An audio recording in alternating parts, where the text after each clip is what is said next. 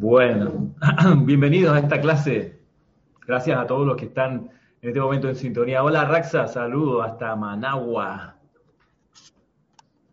Eh, no te oigo increíblemente. Te, voy a quitar el, mute. Ahora sí, a ver. Bendiciones, bendiciones hermanos. Muy buenos días. buenos días.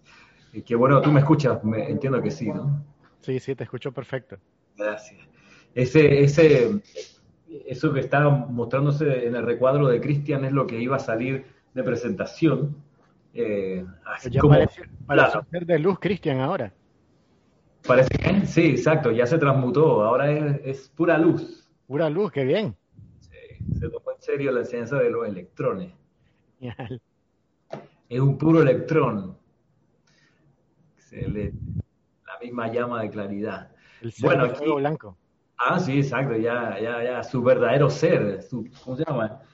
El, la esencia misma de, su realidad divina, ahora manifestada, excelente, ese es nuestro ejemplo. Por ahí va a aparecer y nos va a llamar la atención.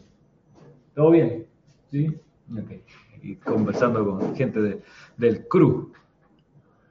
Este, bueno, bienvenidos. Aquí mientras terminan de, entrar los otros compañeros panelistas. Eh, gracias por la sintonía de todos los sábados en este espacio especial que hemos dejado dedicado a los Elohim. Mira que cuando hicimos la encuesta hace un par de semanas y preguntábamos qué, qué seres de luz tú quisieras más recibir enseñanza, por supuesto el que más votos obtuvo, el que más gente apuntó, adivina quién fue, Arrax, adivina quién fue el maestro ascendido. Therapy Bay. No, se quedó como quinto. el más votado de todos, el maestro ascendido Saint Germain. Oye. O sea, o sea, la gente puso maestro ascendido Saint Germain y alguien más, o sea, porque la opción era, creo que máximo cinco. Y eh, entonces hacían como que clic en otro lado. Bueno, el que sacó después, después del maestro sentido San, San, Germain, el segundo más votado, pero, pero, pero lejos de San Germain, hay que decir, fue el Mahacho Han. Ok. Y en tercer lugar, a ver si no me recuerdo mal, en tercer lugar, Jesucristo, no, el Arcángel Miguel, de tercer lugar. De cuarto, el maestro sentido Serapis Bey. Y los Elohim no figuraban por ningún lado, hermano. Entonces, eso, eso nos da para pensar de que quizás vale la pena mostrar quiénes son los Elohim que piensan, que hacen, que sienten, para que los valoremos, porque eh, ya hemos visto hasta ahora que vamos justo a mitad de camino en esta descarga de los siete poderosos Elohim.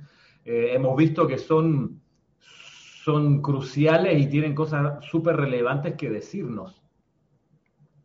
Así que eh, qué bueno poder dar estas clases con estos seres y, como hemos dicho, no, no, podemos, eh, o quizás no resulta conducente tratar el discurso completo, del Elohim eh, y vamos nosotros con una selección de lo que para nosotros hoy nos parece relevante, pero, pero la enseñanza de los Elohim es, inmensa, como hemos visto, ¿no? O sea, uno accede a una conciencia súper expandida cuando pone su atención en estos seres. Así que hola ya. También Ramiro da, da como pues una, una probadita de, de, por dónde está la necesidad también en las personas que, que interactúan con el grupo, ¿no? Y, hay una gran necesidad de, libertad, entonces hay una, sensación de que se requiere mucho de la asistencia, por ejemplo, del maestro ascendido Saint Germain para sentir en el corazón y experimentar esa libertad y, y eso es algo esencial. Eso está en el ADN, en el corazón del ser humano, es algo que es parte nuestro, es nuestra esencia. Y cuando percibimos de alguna forma que está siendo restringida o limitada, inmediatamente salta la necesidad de restaurar el equilibrio, el balance, el patrón divino sobre esas cosas y, bueno, algo para tomar en cuenta. Pero como tú dices, trazar el puente también con, con Elohim, por ejemplo, que es una enseñanza extremadamente práctica. Lo que hemos estado hablando todas estas semanas es, eh, cuando uno lo, reflexiona, práctico, ejercicios que son absolutamente prácticos. De forma que, eh, si bien puede intimidar un poco el acercarse a un ser cósmico que tiene el aura de un planeta sin ningún problema y que tiene la dimensión que le dé la gana, pues puede ampliarla tan grande como él quiera o tan pequeña como él quiera, sin perder, por eso en ningún momento intensidad, pues sí, eh, es algo que te intimida por la potencia de su radiación, pero es súper necesario comprender y, utilizar esa enseñanza. Así que, pues, encantado de estar un día más con todos ustedes compartiendo esta, esta clase y esta enseñanza. Gracias a Raxa. Aquí ya está Francisco. ¿Cómo está Francisco? Saludos. Usted dice, yo te tengo que desmutear, te tengo que desmutear. Ya te, ya te desmuteé, tienes que tú hacer clic en tu pantalla ahora para, para desmutearte, Francisco. Ajá. Eso. ¿Qué iba a decir, perdón? Que Dios los bendice a todos. Un placer, un privilegio estar en este selecto grupo. Y gracias por la oportunidad siempre. Gracias a ti. Yo quisiera, si alguien de los que está, eh, bueno, conectado, pueda, ya está Cristian, ya apareció Cristian finalmente. ¿Cómo, hasta ahora, cómo, cómo has percibido? Porque estamos en la mitad del camino, hay que decirlo. Si, si nos ocupamos de dar estos discursos de lo Elohim, eh, dos, dos semanas por Elohim, estamos justo a mitad. No sé cómo ustedes han percibido hasta ahora, desde la primera clase acerca del, del, del poderoso Elohim Hércules hasta ahora, ¿qué, ¿qué, les ha ido quedando? ¿Cómo, ¿Cómo ustedes lo han percibido?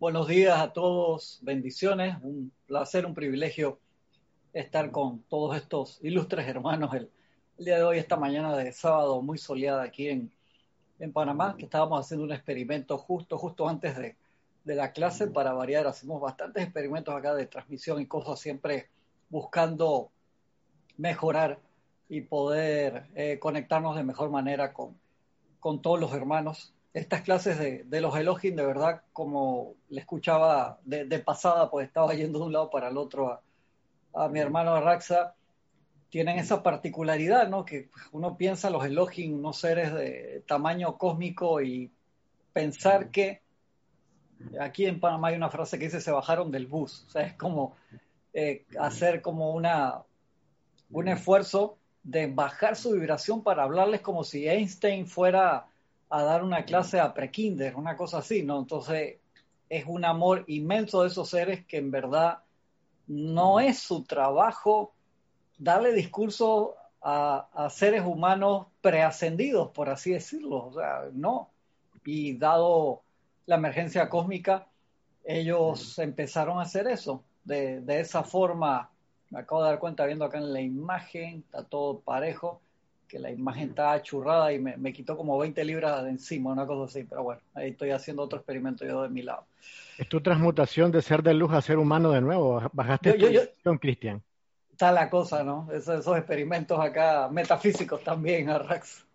Y, y, lo, y yo creo que los elementales están haciendo eso también, haciendo esos, esas pruebas de su inversión energética con la humanidad para darnos esos discursos y darnos cuenta que increíblemente es práctica toda su radiación a nuestro nivel. Unos seres que se encargan de, creaciones de sistemas solares que vengan a darle clase a la humanidad realmente es algo, creo yo, poco usual y debemos aprovecharlo porque son cosas increíblemente eh, prácticas y sobre todo todo lo que tiene que ver con, los pasos a la precipitación es un regalo de amor gigantesco porque realmente no, nos muestran la ruta, nos dan todo lo que es el sentido práctico del control. El maestro ascendido San Germain, eh, en los últimos capítulos de Instrucción de un maestro ascendido, dice, el ser humano tiene que entender que, eh, dice algo así, no me recuerdo las palabras, si no se los buscaré para la próxima semana, no puede apagar sus centros creativos de pensamiento, sentimiento, palabra y acción. O sea, eso están dando,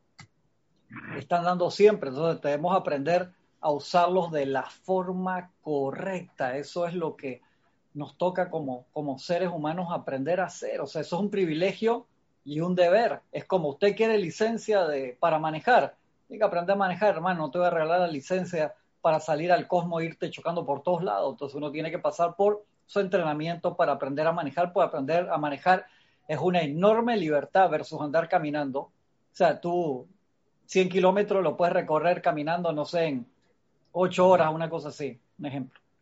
Y en automóvil, en una hora o menos, dependiendo a qué velocidad vayas. Pero es una responsabilidad enorme tener un automóvil, una masa de que pesa una tonelada que tú lo diriges en una dirección específica. De la misma forma, los poderes creativos son una tremenda responsabilidad, la cual no nos podemos olvidar.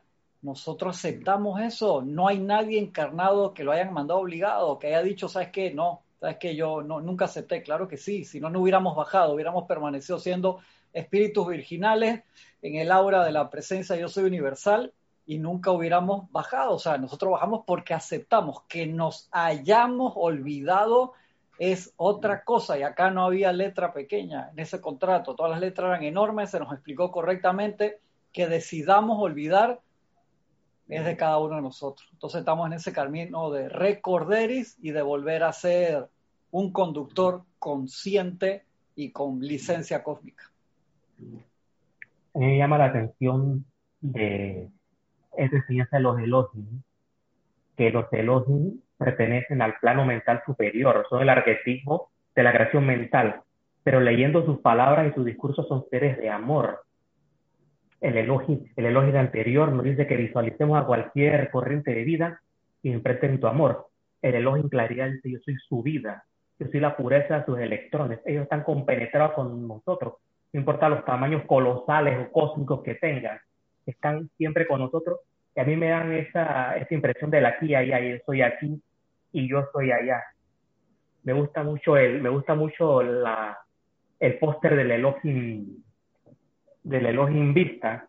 Es casi, es, es, un, es un tamaño como una montaña. Entonces, tener esa, tener esa sensación de que un ser de ese, de ese poder, de ese poder mental está con nosotros, da, da, da cierto confort.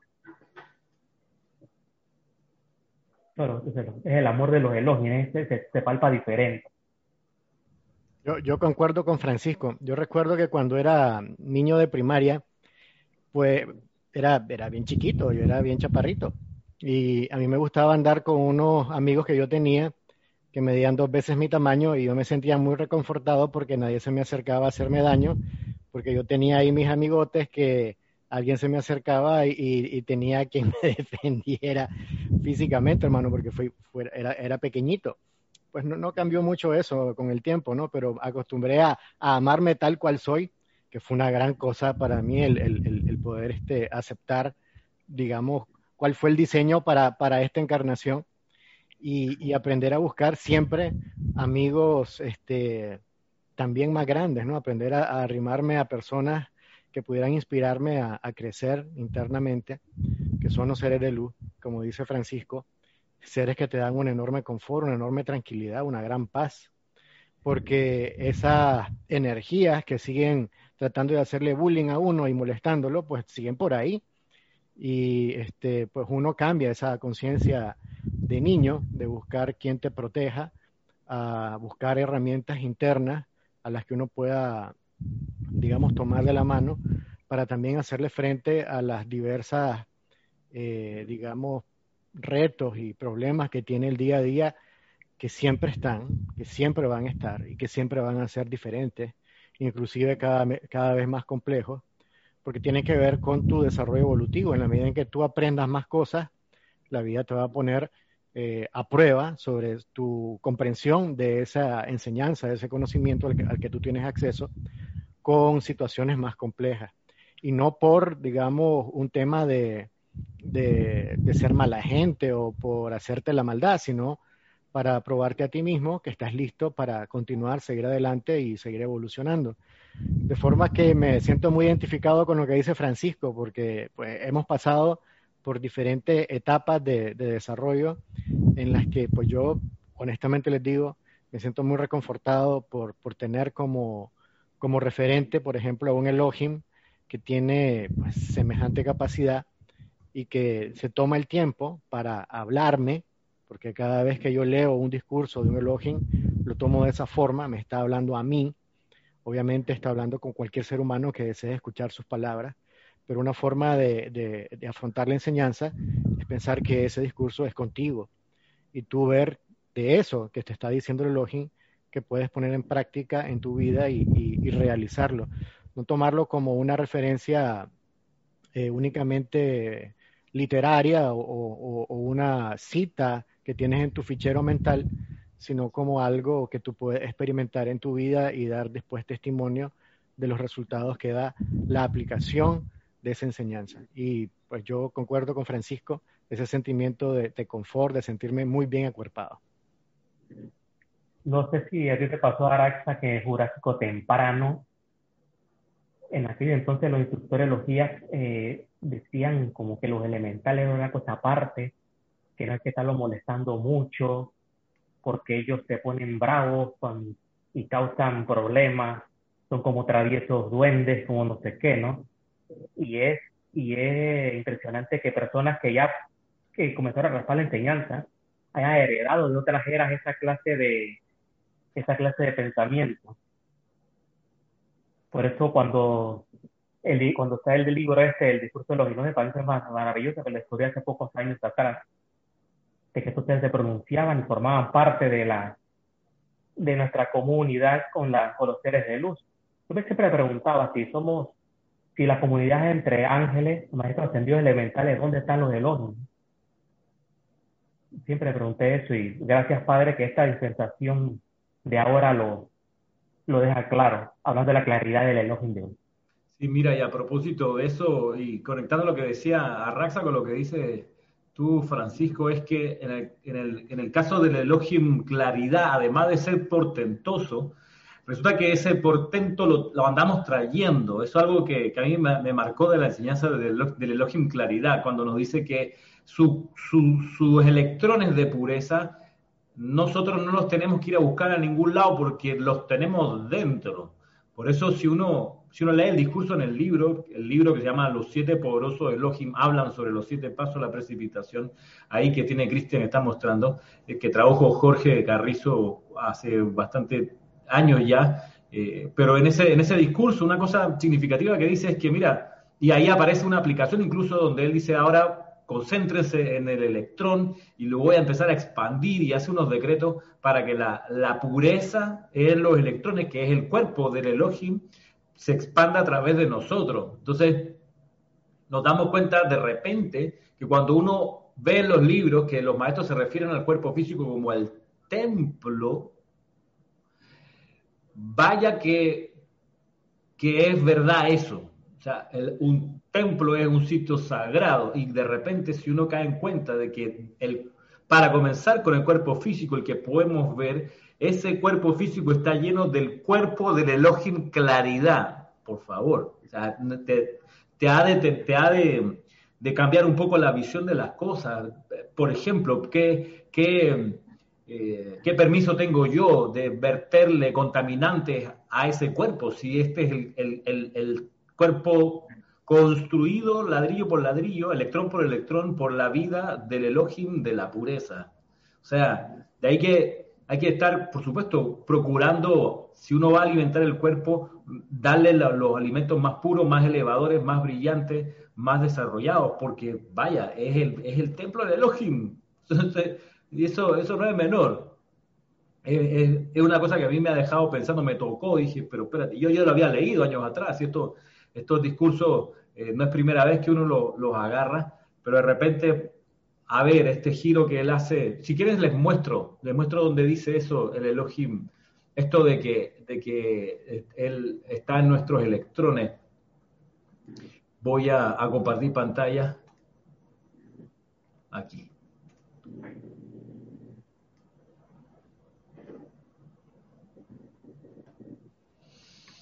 Ajá, dice, creo que, exacto, justo el de la, como quedamos la semana anterior.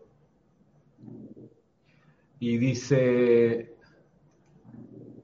en el no, miren ustedes, antes de esto él, él pide que uno visualice los electrones del cuerpo, etcétera, y luego se manda esta aplicación. diciendo, en el nombre y por el poder de gran sol central de este sistema que fue investido en mí cuando fui hecho guardián del concepto inmaculado de los hijos e hijas de la tierra, decreto que la pureza dentro del corazón de cada uno de vuestros electrones ahora se expanda, se expanda, se expanda, se expanda, se expanda, se expanda, se expanda, se expanda, se expanda hasta que esto que aparece como limitación ya no puede aprisionar más la vida en la discordia y que así las sombras dejen de ser. La idea es que, por supuesto, eh, tomemos nota de, esta aplicación cuando tengamos el discurso y lo hagamos eh, conscientemente, como, como aplicación individual, para permitirle a esa fuerza elogímica crecer en nosotros. Eh, así que, así como es un gran, gran, inmenso ser de luz, también tiene esa capacidad de estar en nuestro más íntimo ser. La semana pasada quedamos por aquí, no sé si recuerdan, cuando el, el Elohim Claridad tocó el tema del acelerador atómico, porque parecía como que en el grupo, al grupo al que le estaba hablando, ese grupo había estado pidiendo porque se precipitara el acelerador atómico de Saint Germain para que la gente se sentara en él y lograra la aceleración y la purificación y alcanzara su ascensión mucho más, de manera mucho más expedita, como aparece en el libro La mágica presencia. Entonces dice, en advertencia a eso, dice, hey, a ver, dice, ¿sabían acaso que el mayor acelerador atómico en el universo es en realidad esa inmortal llama triple dentro de su propio corazón? ¿Sabían que la aceleración de la velocidad de los electrones alrededor del núcleo central del átomo dentro de sus cuatro cuerpos inferiores se logra dirigiendo conscientemente esa llama de vida dentro de su propio corazón? O sea, Hermano, ahí esa, esa parte, tú sabes que eso es uno de los detalles que las personas después de leer La mágica presencia, Misterios de Velado, se friquean con eso, es un freak out. Y por eso está, creo que además del elogio en claridad, no sé si creo que hay otros maestros que hablan de eso y esa enseñanza a la gente no les gusta porque uno se enamora del concepto, me voy a sentar en una silla, qué chévere hermano, que me siento, me acelera la frecuencia vibratoria y quedo como el señor Rainbow, así de, de 80 años quedo en 17, guapo, bello, musculoso y listo para ascender. Y ese concepto ha trascendido la, enseñanza. Yo siempre les comenté que en un programa que a mí me gustaba mucho de Stargate, la versión creo que Stargate Atlantis, que es una, la gente de la Tierra que se va a un, a un lugar que era, tenían una base de la Atlántida y encuentran en los escombros una silla ascensional y ellos manejan el concepto de la ascensión en la serie de una forma un poco diferente, pero te ponían el que se sienta ahí logra la ascensión y uno de los personajes de la serie, que era medio especial, se sienta en la silla y cuando está en el proceso terminan de traducir la, instrucción que decía de la silla que si no logras el proceso ahí desencarnas, porque tenían que tener un nivel de aquietamiento especial y de meditación antes de lograr el tipo cuando ya se había sentado se da cuenta que él no tiene ningún momento de aquietamiento para sentarse en esa silla y tienen que hacer todo un desbarajuste para poder sacarlo cuando está el 99% porque no iba a ascender, porque no, no le tocaba por más que se sentara en la silla. Igual es aquí. O sea, siempre la silla que representa lo externo es igual. Yo sé que hay hermanos que se enojan conmigo de, esperar, o sea, el, el Deus in machina, como salían en las obras de teatro de los griegos y los romanos también, que se formaba un desbarajuste y al final el Deus in Machina, que en latín es Dios en la máquina, o sea, no sabían cómo resolverlo y de repente ¡tatán! aparecían unos ángeles y arreglaban todo el problema y la gente aplaudía. Y hubo un momento que ya a los griegos, a los romanos no les gustó ese relajo porque hacían unas tramas en la obra que tú dices, estos carajos van a querer resolver esta vaina con un Deus in Machina y en vez de resolver una forma, quieren un milagro. Igual nosotros, o sea, decir, me va a venir a buscar la nave madre y me va a salvar me voy a encontrar la silla ascensional y no importa lo que haya hecho en el último segundo después de parrandear durante 99 años, me siento ahí y eso me purifica toda la cerveza que me tomé, todas las cosas que hice.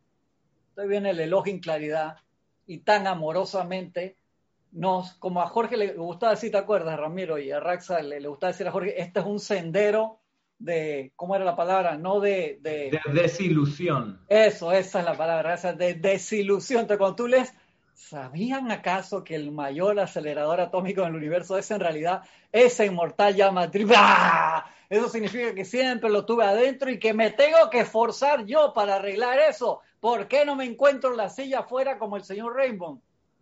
Pero además, Cristian, pero si yo soy tan bueno. A mí me no me merezco la silla. Poner la silla, o sea, todos los méritos que he hecho por Sin fila, sin fila. Yo no quiero hacer fila para eso, diría. No, claro. Si yo soy tan bueno, yo me merezco la silla aceleradora de San Germain. Es como, es como esa canción, o sea, de, de, de, ustedes, tú, ustedes dioses que conocen mi amor por ella, ¿por qué permiten que me, me aleje de ella?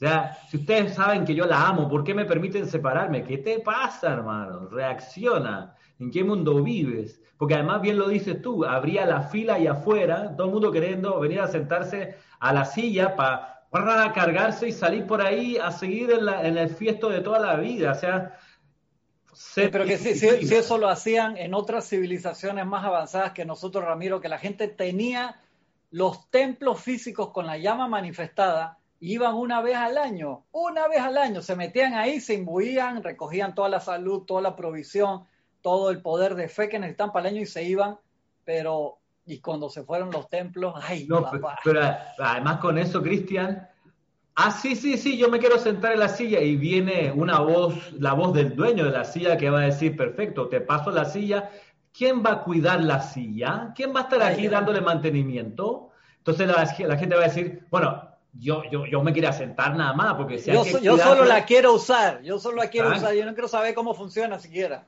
No, no, no, no, yo, yo, o sea, no me hablen, estoy muy ocupado, todo muy ocupado, yo me encantado por sentarme, pero quedarme cuidando la, cuidando a, a, Jesús no lo agarraban así, Ramiro, igualito, que Jesús lo dice en, Instrucción de un Maestro Ascendido, perdón, en, en, en Diario Puente de Libertad, Jesús dice, ¿Cuánta gente venía a mí para que lo sanara, le arreglara todas sus clases de problemas que tenía?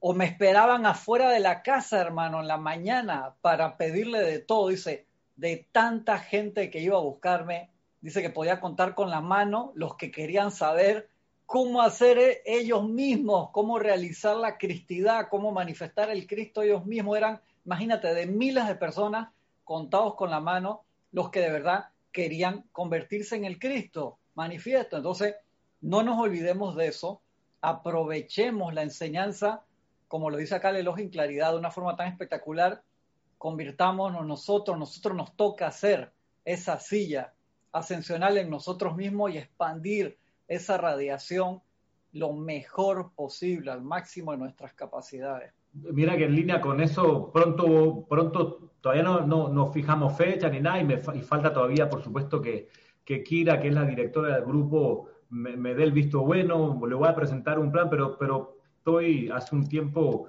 cultivando la idea de, de hacer eh, un, un, taller de expansión de la llama triple, así como taller de meditación, así bien porque es que hay enseñanza, hay aplicaciones, se pudiera, se pudiera eh, visualizar un taller sobre eso, pero lo, digo porque es que cuando me encuentro con un discurso como este del Elohim, eh, me doy cuenta de, la responsabilidad que le toca al estudiante de la luz para que sea un verdadero colaborador, porque, porque es muy fácil pedir, tú sabes, es que a ver, a, a ver, a ver, a ver, venimos de una era, la era de Pisces, donde la gente nos fuimos entrenados a colgarnos de alguien que el santo, que Jesús, que la Virgen, colgarnos que ellos sí pueden, me van a ayudar a todos mis problemas. Venimos de esa cultura, por más que haya gente que sea atea, por más gente que no, que ni siquiera sea cristiana, sino de repente judíos o musulmanes, de repente, si hacemos un gran promedio, la gracia está en que nos damos cuenta que a todos, por generaciones, se nos enseñó que hay que pegársele a alguien para que ese alguien nos resuelva. Entonces, si interceda por mí, Ramiro. Que ¿Ah? alguien interceda por mí. Que alguien, interceda por exacto. Y porque yo no puedo, alguien que interceda por mí.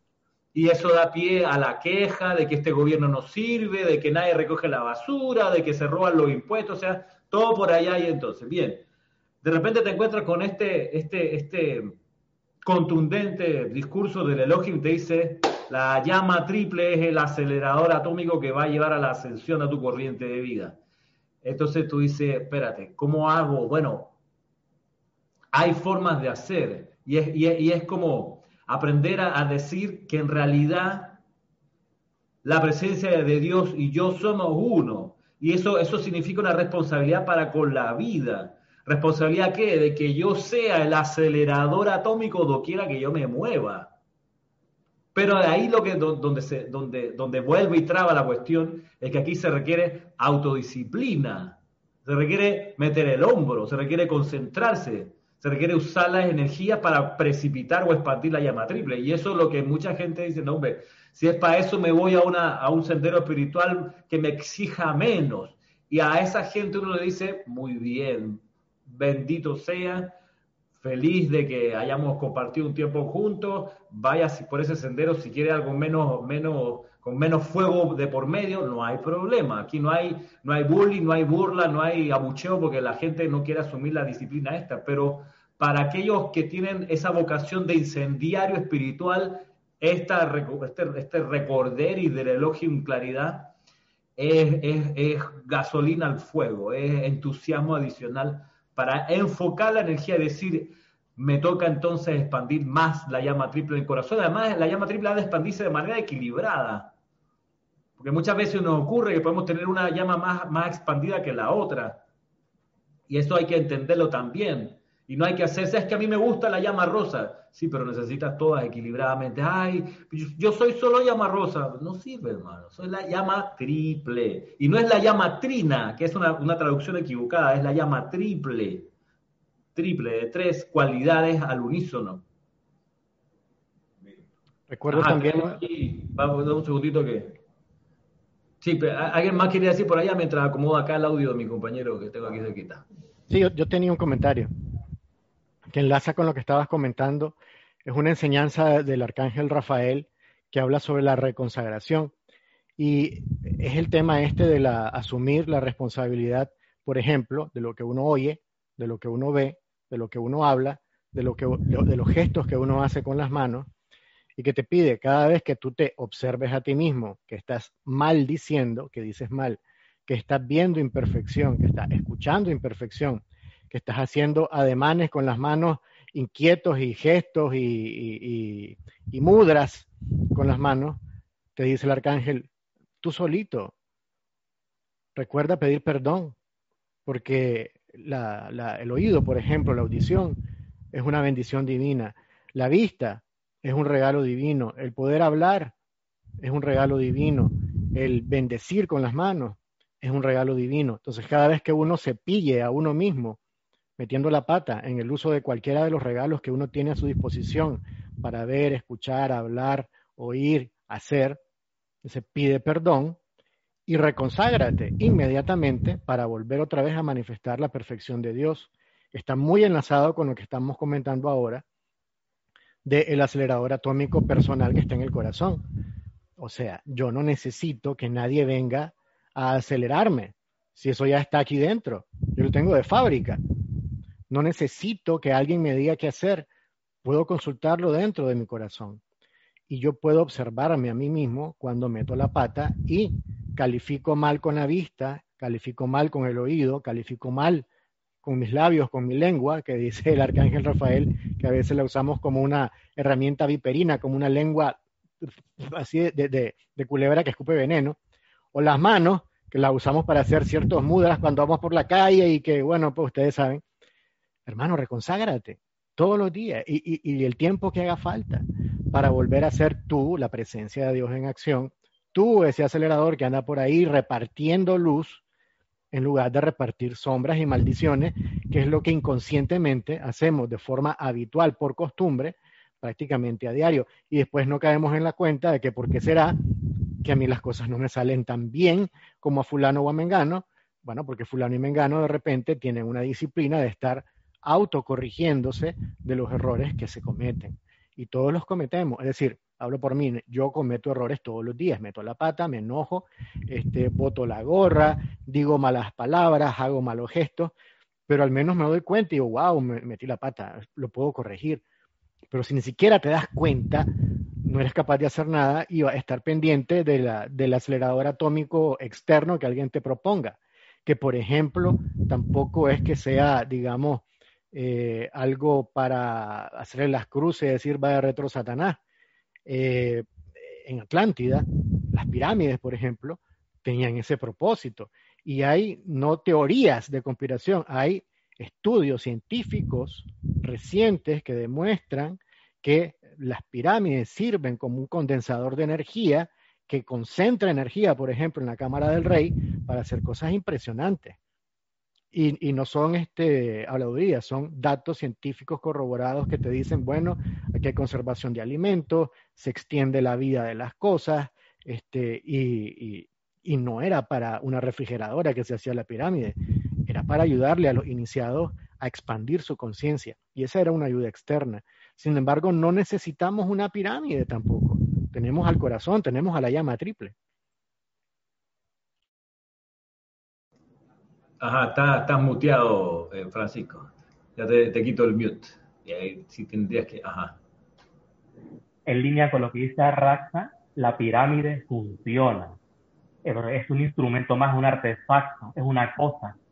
Y nos da a entrever que el, el motor, la llave de esa pirámide o cualquier tecnología pasada y futura está en el acelerador atómico, que es el Cristo que tenemos en el corazón. Correcto. puede ser muy maravilloso la, el instrumento, pero el, el, Fire Starter es y siempre será lo que tenemos adentro. Entonces, Aquí te... sigue, y siempre tener de desilusión. Sí. Ah, Oye. Y se puede preguntar, bueno, y entonces, eh, ya, que, ya que me desilusioné, ¿dónde está el manual de vuelo de ese portentoso instrumento? Bueno, hay tres, es un manual de vuelo que tiene 13.000 páginas, que dos dispensaciones los han dado. Y eso es lo maravilloso de esto. Correcto, aquí tengo, aquí tengo a, a Emilio que quiere, quiere decir algo. No sé si lo puedo enfocar, pero por lo menos sí ya tiene micrófono, a ver si se escucha. Tengo audio allí. Tiene audio, por lo menos, a ver. Eh, sí, en sintonía con, con, lo que comentaba Ramiro, bueno, con lo que han comentado todos los hermanos participantes.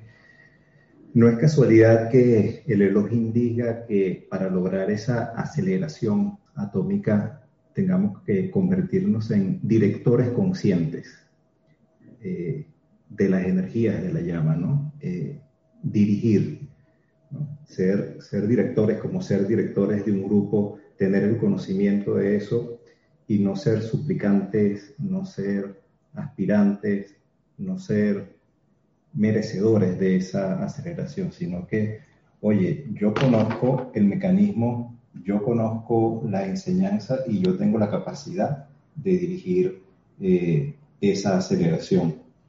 Tampoco es casualidad que en esta en estas dos dispensaciones que, estudiamos nosotros se hayan descargado los discursos de los directores de los tres reinos, angélico, humano y elemental, a manera de ejemplo, eh, de mucho ejemplo y de, mucho material de estudio para que nosotros absorbamos todo eso y podamos, de, podamos lograr, lograr de alguna manera eh, eh, estructurar una vía para nosotros poder dirigir los poderes que tenemos en nuestra llama triple.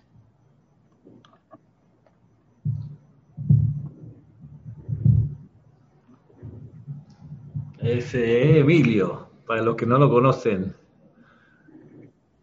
Este, pues sí, hay, fabuloso, Ramiro, escuchar a Emilio. Antes de que lo pusieras en cámara, percibía que era casi la voz de la presencia, porque es profunda, intensa, llena de esa... no, me sentía verdaderamente así como que bajaba del cielo esa voz. Emilio, Emilio, Emilio está, como sanar, está como Sanar Kumara, Raxa, prisionero de amor aquí en Panamá temporalmente. Ya pues, ah, se libera y regresa a Venus, hermano. Pero qué servicio el que nos está prestando y gracias, Emilio, por, por tus comentarios, porque en realidad, pues muy acertado. Sí, este, mira que que hay un movimiento acá en el chat. No sé si me ayudan ahí con, con, reconocer alguna pregunta, algún comentario en el chat de, de la transmisión. alguno de ustedes. A ver. A ver. Eh... A ver, eh, ok, bueno, comentarios aquí. Dice, la llama, la llama triple, dirigiéndola conscientemente, sería dirigiendo la luz del corazón a cada electrón. Esa es una pregunta de Paola Frías, eh, porque quiere saber más o menos cómo sería. O sea, la llama triple dirigiéndola conscientemente o sería dirigiendo la luz del corazón a cada electrón.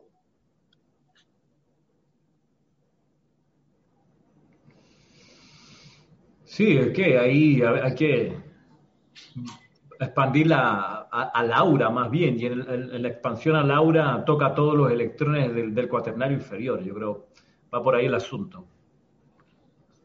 Yo, Ramiro, me iría al, al, reactor directamente, al corazón, y que el corazón se expanda en todas direcciones, porque también a veces, hay que reconocerlo, nuestro cuerpo mental eh, se vuelve muy como quisquilloso, muy específico con, con, con, mecánicas y cosas que está bien porque así es él. Nuestro cuerpo mental le gusta tener, digamos, un conocimiento muy mecánico y exacto de, cómo funcionan las cosas, pero dejándote llevar por la intuición, yo te diría, pon tu conciencia en el corazón, deja que el corazón se encienda, visualízalo como ese foco de luz que se enciende y que esa luz penetra y llena todo tu cuerpo, hermano, todo tu cuerpo, todos tus órganos, y expándelo, físico, etérico, emocional, mental, mírate completamente rodeado en luz y esa práctica eventualmente se va notando.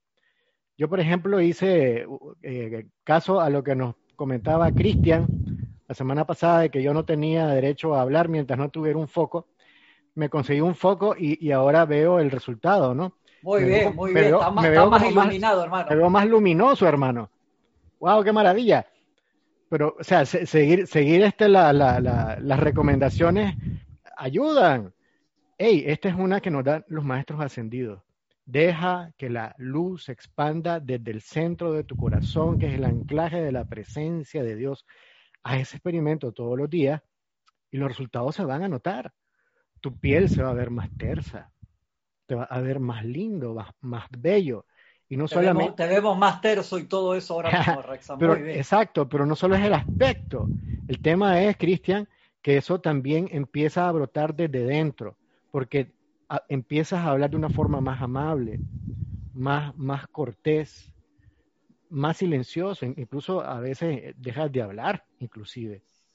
Eh, muchos de los estudiantes de la luz tenemos pues al menos hablo por mí, el tema de, mantener la mayor parte del tiempo silencio y hablar exclusivamente cuando es necesario, nada más. En este momento es necesario, pues uno habla, pero el resto del día procurar eh, mantener las palabras dentro de uno y solamente hablar cuando la presencia de Dios tenga algo que decir, es decir, una bendición, algo para bien, y no saltar a la primera, por ejemplo, para este, reaccionar a un chisme o una noticia que uno puede ver por ahí, sino que eh, procurar siempre controlar la energía hacia una bendición. Eso es lo que yo podría compartir. Aquí hay otra pregunta de Diana Liz que dice, si nosotros los estudiantes de la luz no aplicamos lo de la alimentación pura, menos el vulgo, eh, por lo menos podríamos conocer nosotros los estudiantes cuál sería la alimentación ideal. Claro, Diana, mira, gracias por tu pregunta. Para sería sería prudente no calificar como vulgo a los que no conocen la enseñanza de los maestros ascendidos. a veces hay gente que no está en la enseñanza y que tiene una expansión de conciencia mucho mayor que cualquiera de nosotros. Entonces, que no conozca la enseñanza no quiere decir que es menos, sino que conoce otras cosas, así que ojalá lo de vulgo pues no, no, no, no sea parte de nuestro, nuestra forma de, mirar a las otras personas que no, no conocen esto. Ahora, respecto de la, de la alimentación, me parece que tú preguntabas eso, ¿no? ¿Cómo, cómo conocer la alimentación del, que, que, sugieren los maestros ascendidos para los estudiantes que, que cultivamos, intentamos cultivar su enseñanza? Bueno, ahí está la célebre indicación de, de las siete sustancias a descartar. Y ahí hay que estar claro de, que son siete lo que los, el, maestro ascendido San Germain recomienda. ¿Y cuáles son esas siete? Bueno, eh, para comenzar, la carne en todas sus formas. Es algo que hay que ir dejando de, usar como alimento. Hay que ir dejando, ¿vale? Y, eso, pues, es, importante saberlo porque hay que ir de a poco. Ojalá uno lo pueda hacer rápido, pero, pero hay que ir de a poco. Y yo siempre he dicho que lo mejor es asesorarse con alguien que, sea, que venga de la ciencia y te diga, mira, tu cuerpo en base a tu edad, tu gasto calórico, a las necesidades de tu cuerpo en cuanto a músculo, tendón eh, y hueso, necesitas esta dieta. Y si quieres ir dejando la carne, estos son los pasos. Y creo que eso estresaría mucho menos al elemental del cuerpo, que, no va que generalmente no eh, que hay que tratar bien, en el sentido de cortarle un suministro del cual él se ha tenido que acostumbrar, procesar y demás, y, y de repente no comer más nunca carne y reemplazarlo todo, ese, ese, ese, ese estrés que uno no quiere para uno, menos uno quisiera dárselo al elemental del cuerpo que está allí sirviendo las 24 horas del día a, los caprichos o a, las necesidades del, mantenimiento físico. Así que primera cuestión, ir sacando de uno la carne.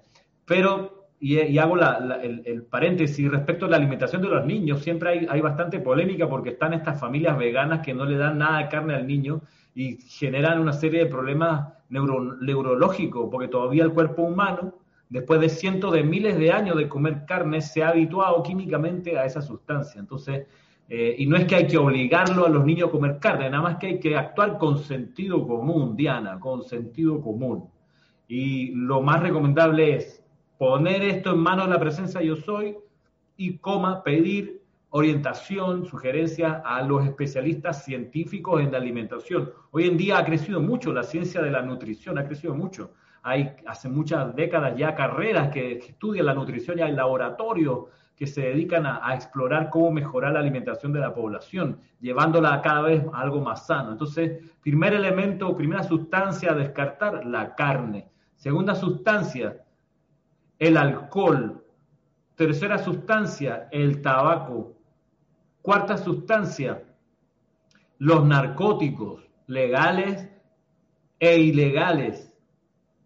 Eh, y el tabaco, miren que en estos días veía una noticia de una, la compañía más grande de, venta de cigarrillos en México, una compañía eh, Perry, no acuerdo el nombre, pero que maneja el 65% del, de la venta de tabaco y de cigarros en, en México, y decía, miren, hemos tomado una decisión y no vamos a vender más cigarros.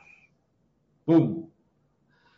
Y, la campaña de ellos me conmovió porque decía, si no fumas, no comiences a fumar. Si fumas, deja de fumar. Si no puedes dejar de fumar, cámbiate a los cigarrillos electrónicos, que eso es lo que ahora venden ellos, eso es lo que van a empezar a promover unos cigarrillos electrónicos que no, no hacen combustión, sino que calientan el tabaco y entonces eh, te meten la sustancia de otra manera. Ahora, igual, eso habría que de a poco, si alguien está adicto a eso, porque es una adicción, yo fumé, y, Francisco creo que también, ¿no? Sí. Y, vaya, aquí aplica el, chiste de la semana pasada de no era pecado. Sí, no es pecado. El, tema es, es como uno, uno ensucia o no el cuerpo, entonces lo contamina. Entonces el, cigarrillo en todas sus formas también hay que descartarlo. Entonces ya llevamos no sé si me ayudan hermano, estamos aquí con las carnes de todo tipo. Yo siempre, y siempre leí que en el libro decía las carnes rojas.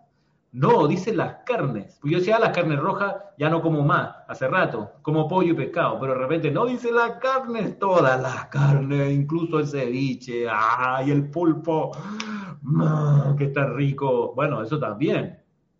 Y uno, y, me ha pasado a lo largo de los años aprender a comer sano y ya veo la carne súper de vez en cuando. Aquí, ¿quién quiere decir algo?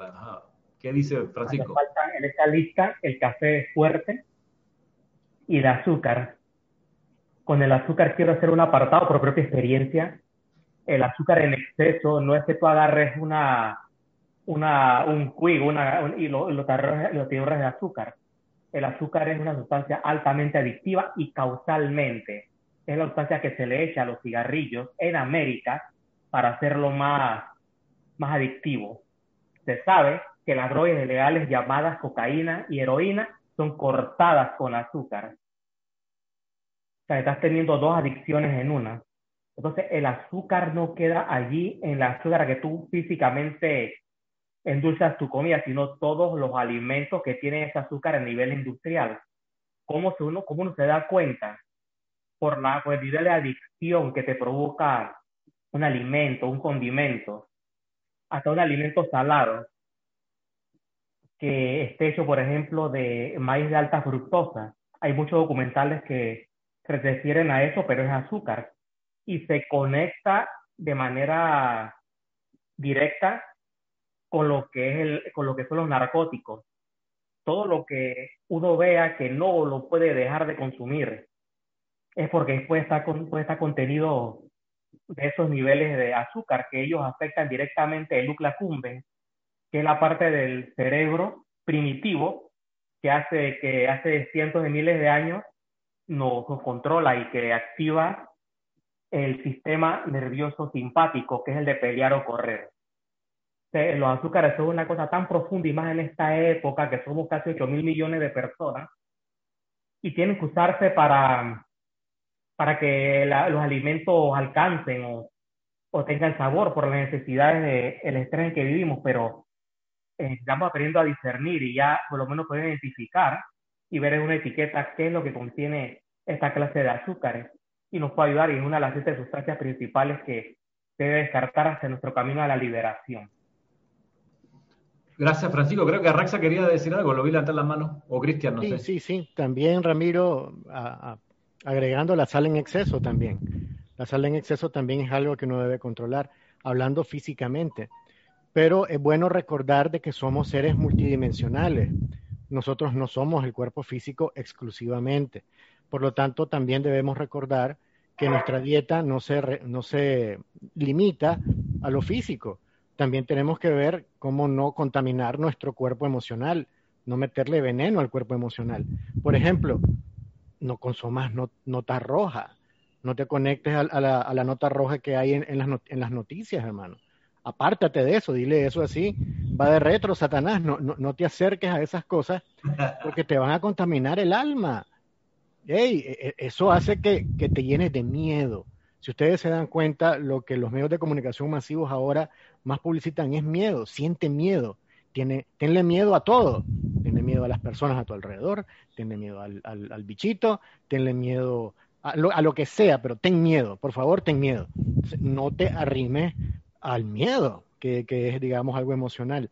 Mentalmente igual, uno puede encontrar, este, por ejemplo, ciertos conceptos o, ideas que igualmente se anquilosan en la mente y que te la distorsionan.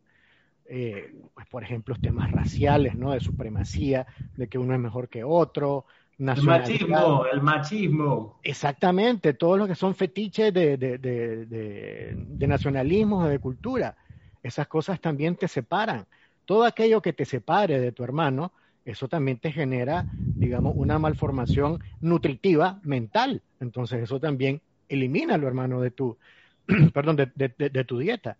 Y si hablamos de algo etérico, pues todos aquellos recuerdos de fracasos, de decepciones, y que tú estás ahí remachándolas y remachándolas y remachándolas, que me acuerdo el día en que me engañaron, me acuerdo el día en que me dijeron que no, esas cosas también te afectan.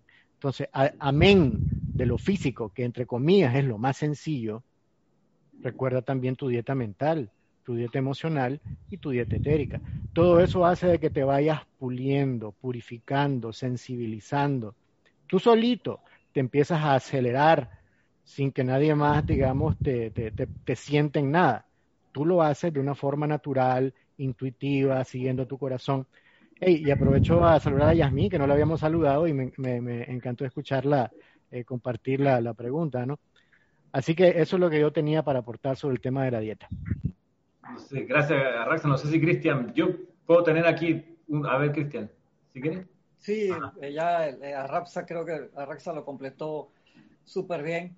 Eh, los maestros hablan mucho de eso. Yo creo que la, la dieta ideal obviamente sería una dieta vegetariana, pero no es lo más importante. El maestro Sondeo Hilarión también habla mucho de ello. ¿Por qué? Pues muchas personas cuando entran a la, a la experiencia espiritual, por así decirlo, a veces entran por ese lado y, y manifiestan como cierto nivel de, de, superioridad, diciendo, hey, yo soy vegetariano, yo tengo una dieta basada en plantas y, y tú no, tú todavía comes cadáveres. Yo conocí muchas personas así y digo, esa dieta es muy importante, debemos realizarlo no solamente por nosotros mismos, sino por el planeta, por así decirlo, para que los recursos del planeta duren mucho más, ya que el, proceso de generación de comida ahora mismo, el 50-60% de la soja que se, se, se, planta, igual que del maíz, es para darle de comer a los animales, para después comernos los animales. Entonces ahí se genera un desperdicio.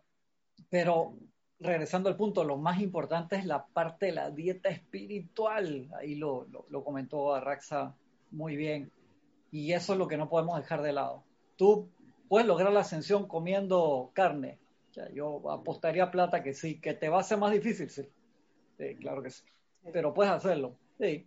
Tú puedes lograr la ascensión eh, comiendo emocionalmente cosas discordantes, recordando discordantemente. Imposible.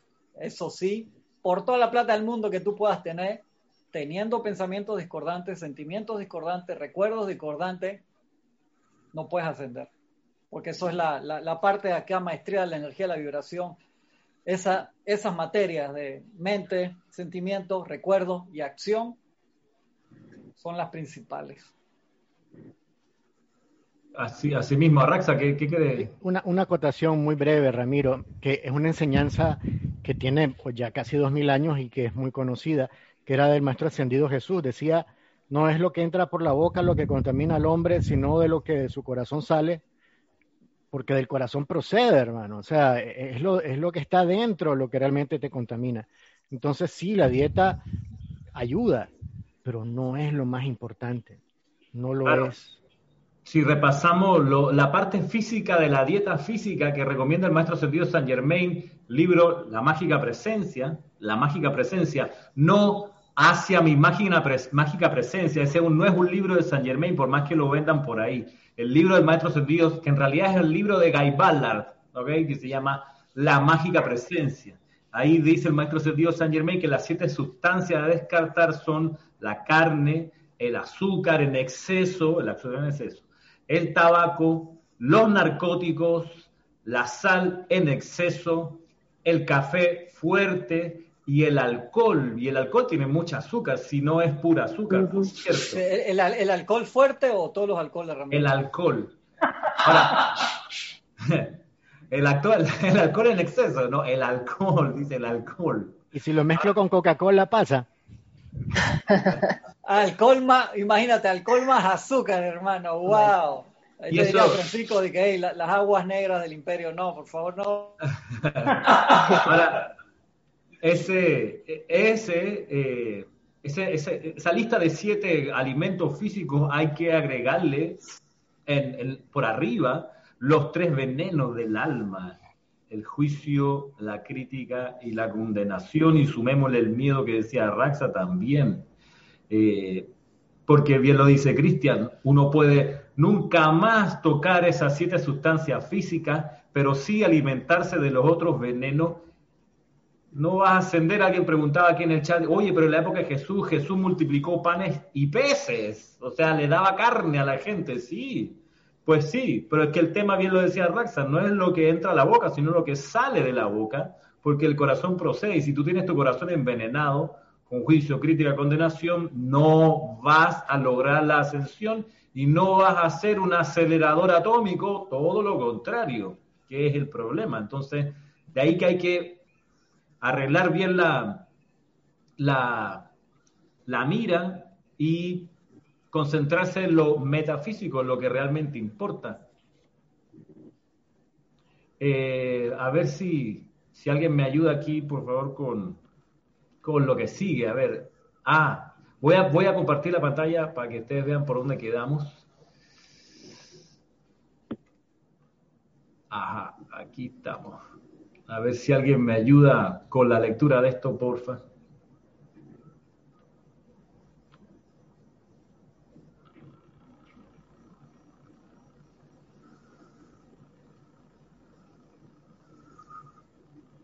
¿Lo ven? Sí, dame un segundito para pasarme allá. Dice Leticia López, el azúcar sintético es el que debe evitarse. Por otro lado, azúcar natural en un componente de las frutas, por ejemplo, y ellas son parte de la alimentación saludable. Sí, exactamente. Uno de los problemas que hablan también los expertos es la combinación del azúcar con grasa, ¿no? Cuando comes demasiada grasa, más el azúcar, entonces ahí el, proceso del azúcar se queda en el cuerpo y genera mucho más daño.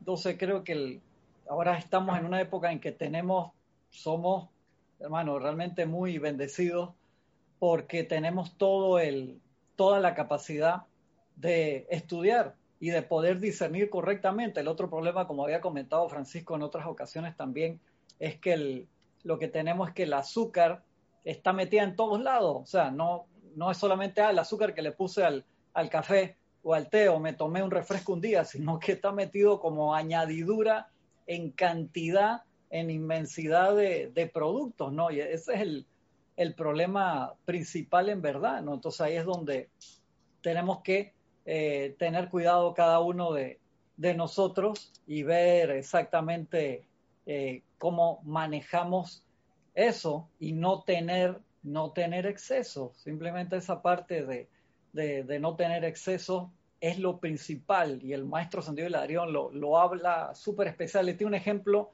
perdón que acá me di cuenta que lo de la cámara, el maestro Santiago Hilarión eh, le, hacen esa pregunta y él la contesta, dice que las personas que, que están teniendo alguna clase de problema económico, y a mí me encantó porque lo contesta como maestro ascendido y está en la Biblia, como Pablo también, y le hicieron, a mí me, cuando hice esa investigación me, me fascinó, cuando se lo preguntaron como Pablo, eh, él decía que, que, si era prohibido comer la carne que se daba en, en, adoración, que se ponía en el templo, ¿por qué? Porque era carne que se compraba, se ponía en el templo y se daba como donación, y entonces después de ahí la botaban, la tiraban, pero había un mercado, por ahí decirlo, que la gente la, que de pocos recursos compraba esa carne y se la comía. Entonces el maestro eh, Hilarión, eh, en esa encarnación como Pablo decía, no critiquen a la gente que compra la carne de segunda que dieron al templo en donación, porque tal vez hay gente que no tiene la oportunidad de conseguir ese alimento de alguna otra forma. Y ya como maestro sondido como Hilarión te responde algo en esa línea, te dice, y si tú eso es lo que puedes conseguir, que eso no sea lo que va a determinar tu camino espiritual en, la otra parte que comenté antes, nosotros ahora estando en el año 2020 tenemos mucha información sobre nutrición, de cantidad de estudios que se han hecho y obviamente todos esos estudios demuestran el daño que estas siete sustancias hacen al cuerpo humano, que muchas las conocemos, otras estamos entrando ahora, yo me acuerdo en, los años 60 y 70 te ponían comerciales en la televisión donde doctores salían, médicos salían fumando y decían, lo bueno de cada día es sentirte rejuvenecido y no sé qué, fumándote un cigarrillo increíble. Había comerciales así, lo pueden buscar, si no era visualizar, eh, lo, puedes buscar. Es más, hasta el, el, cirujano general de Estados Unidos, el presidente de los cirujanos, salía en una cuña, hermano, de, una marca cigarrillo diciendo que fumar era bueno. De la misma forma, como dice el arcángel Miguel, y lo hizo el maestro Dios San Germain, nos vamos a dar cuenta de lo que es la, locura de, los cuadrúpedos en este tiempo y eh, podemos hacer eso ya, esa transición, no tiene que ser de la noche a la mañana. Y lo repito, tú puedes empezar un día a la semana, no, dos, tres, cuatro, puedes sobrevivir sin ningún problema siendo un adulto, sin ningún problema dejar de comer carne sabiendo que debes comer, pero no se te olvide esa parte, lo repito otra vez, lo, lo, principal es la dieta mental, emocional y en serio, porque ahí va el 80% de tu energía, lo otro es el 20% restante. Si retomamos el discurso de Elohim, a ver si lo retomamos. Quería compartir hace un ratito, pero eh, Cristian tenía algo que decir, entonces vamos a darle chance a Cristian. Y ya que tiene tantas ganas de, de, usar el verbo, a lo mejor nos pudiera ayudar con la lectura del, del PowerPoint. Oh, no, dale, dale, dale. va para allá.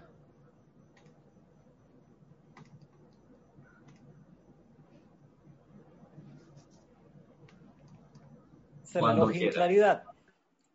¿Sabían acaso que el mayor acelerador atómico, ese ya era el que habíamos, el que habíamos leído? Si pasas al siguiente, te agradezco. Wow, y no hay comerciales. Pensé que me ibas a tirar un comercial ahí de una vez. Cuando entramos dentro del viviente y respirante campo de fuerza que ha sido atraído y establecido aquí a lo largo de los años mediante la descarga en el interior del mismo de sus energías vibrantes, ¿qué ocurre?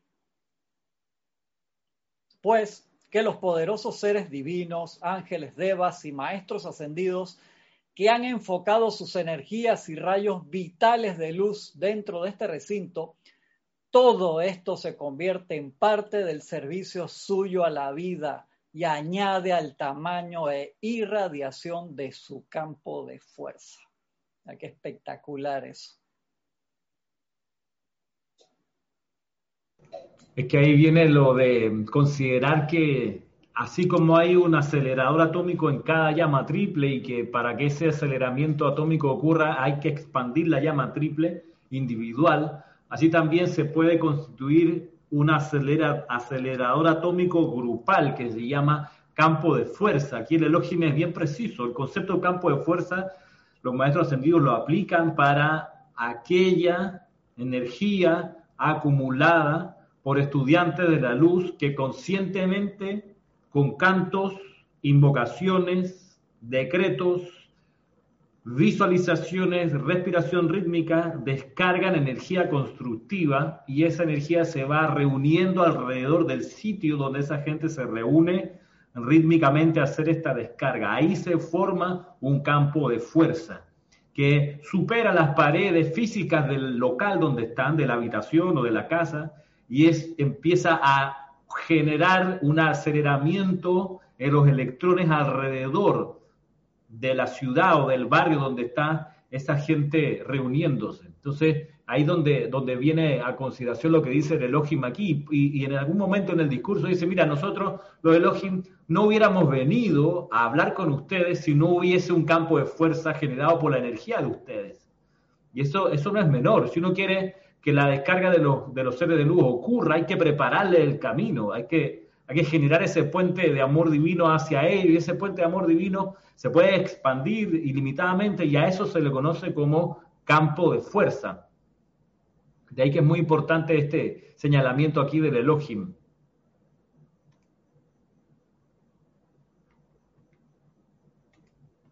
Déjeme ver cómo avanzó. Ajá, ahí está.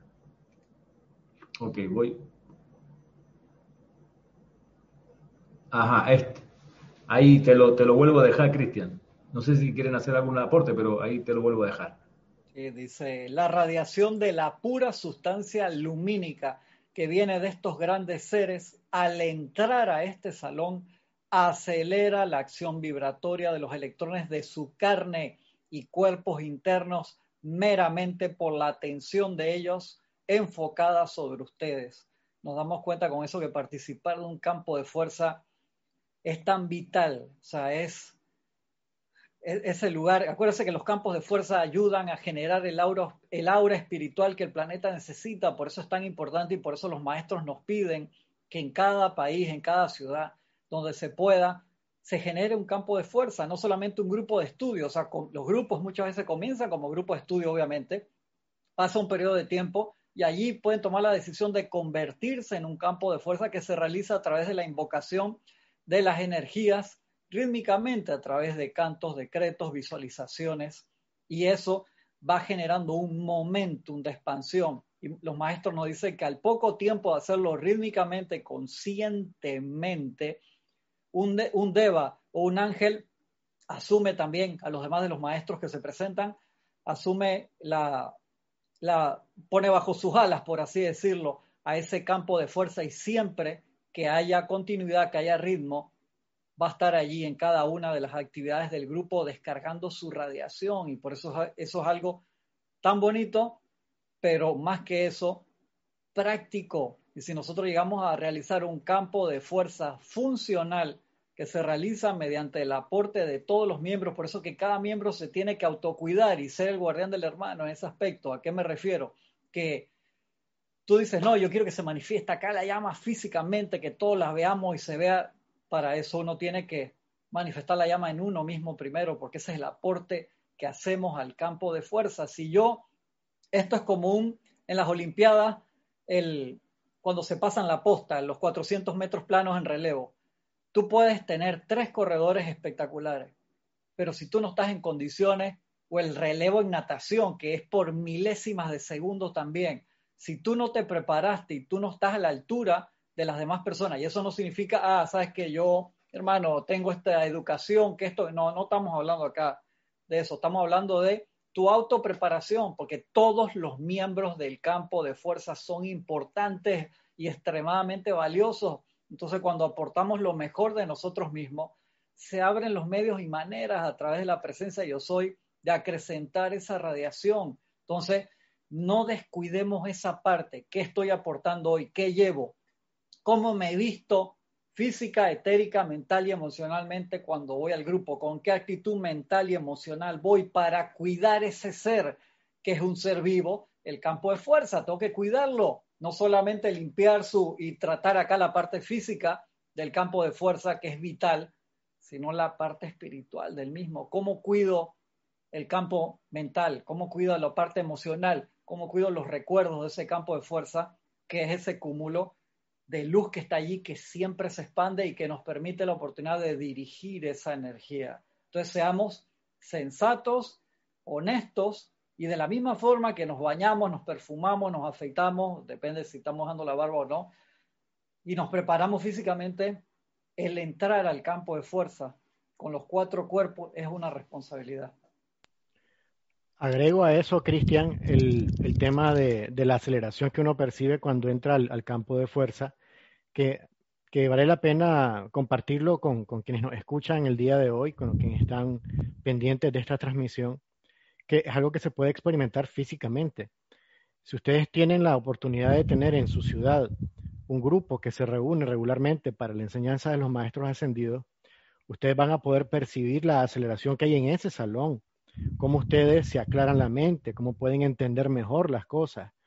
Eh, para los que hemos tenido la oportunidad de dar clase, en el momento en que tú te sientas en la silla que ocupa un instructor, cambia completamente tu conciencia. Yo, yo, yo he sido eh, agradecido con eso porque caigo en cuenta de que la capacidad de descarga no tiene nada que ver con mi personalidad en lo absoluto. Se anula y entra otra, otra acción que tiene que ver con la alquimia y la magia que ocurre en ese salón, que es la descarga de la propia presencia yo soy que empieza a dar la enseñanza que deba de ser descargada. Los que tuvimos oportunidad de participar en las empalizadas que realizaba el grupo Serapis Bay en Panamá, una vez que uno se sentaba en esa silla a la hora de la empalizada, por el amor de Dios, el, frículo, que era el, el sentimiento que generaba en los átomos de uno, pues era absolutamente perceptible, al extremo que habían personas que podíamos hasta perder la capacidad de hablar simplemente no se podía, porque era demasiada aceleración, hermano, era demasiado. Y había que como que poner los pies bien asentados sobre la tierra, respirar tranquilo y entonces soltar el control de la personalidad y dejar que fluyera la radiación de la presencia para que se pudieran articular palabras. Es decir, son cosas reales, son cosas que pasan concretamente. Uno puede llegar a estos lugares y percibir la aceleración.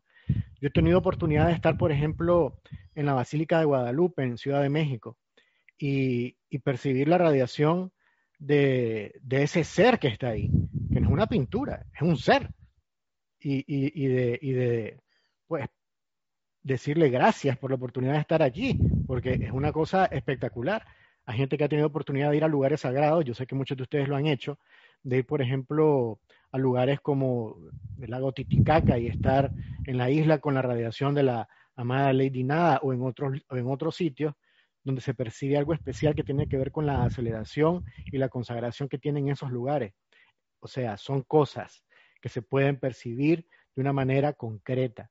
No solamente son teorías o cosas muy agradables que uno lee acá, Eso se puede experimentar si uno se abre a, digamos, tener ese tipo de experiencia, que ya no es eh, física en el sentido, por ejemplo, de, sentir, por ejemplo, cómo me, se me pone la conciencia cuando tomo en exceso, que también es una cosa muy física que uno puede percibir, pues aquí es un tipo de aceleración distinto, que también se puede percibir y que no tiene resaca o, cruda, o como sea que le llamen en, el país de, cada uno de nosotros, sino que es un éxtasis, es una sensación de liviandad, de felicidad, de amor, que se percibe cada vez que uno se conecta con esta radiación y que bien vale la pena la invitación para experimentarlo, porque estas cosas, pues obviamente, se hacen de una forma alegre, amorosa y voluntaria. Nadie te puede forzar a experimentar nada de estas cosas, pero ocurren y suceden, incluyendo otro tipo de cosas que ya tienen que ver pues más con, con las actividades propias del lugar, donde hay situaciones que, que se comentan ya de forma más íntima acerca de esa sensibilidad extendida que te permite percibir otras cosas adicionales, pues que no vale la pena mencionar en este momento, pero que sí ocurren.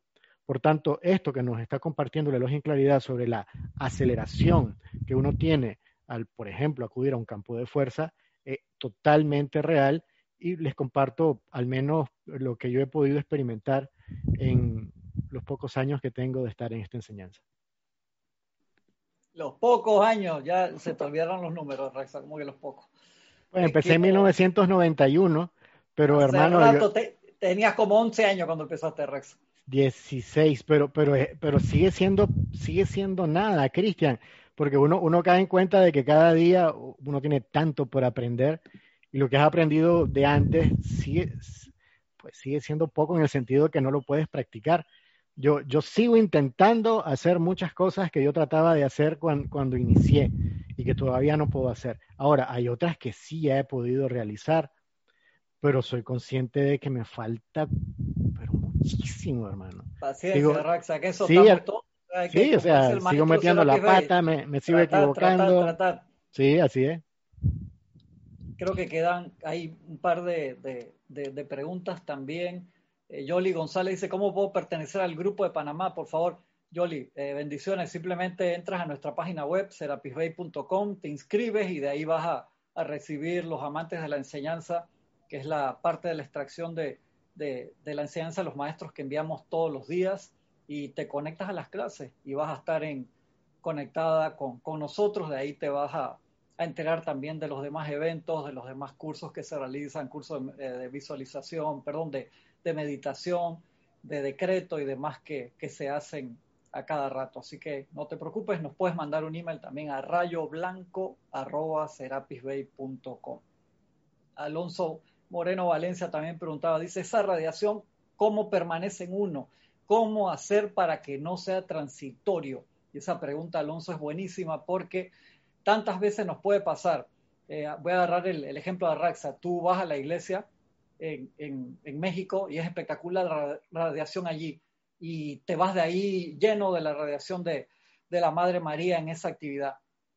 Y si no hiciste nada con eso, entonces al rato se te olvida. Igual pudiste haber venido acá a un evento, viniste a los ocho de adoración o viniste a, qué sé yo, a, pasar el, todo lo que fue la, eh, la semana del peregrino, o te quedaste dos meses acá con nosotros y no lo pusiste en práctica, se te va también. Puedes tener todos los libros de los maestros, te los leíste todos, pero tú pasaste por la instrucción y la instrucción no pasó por ti.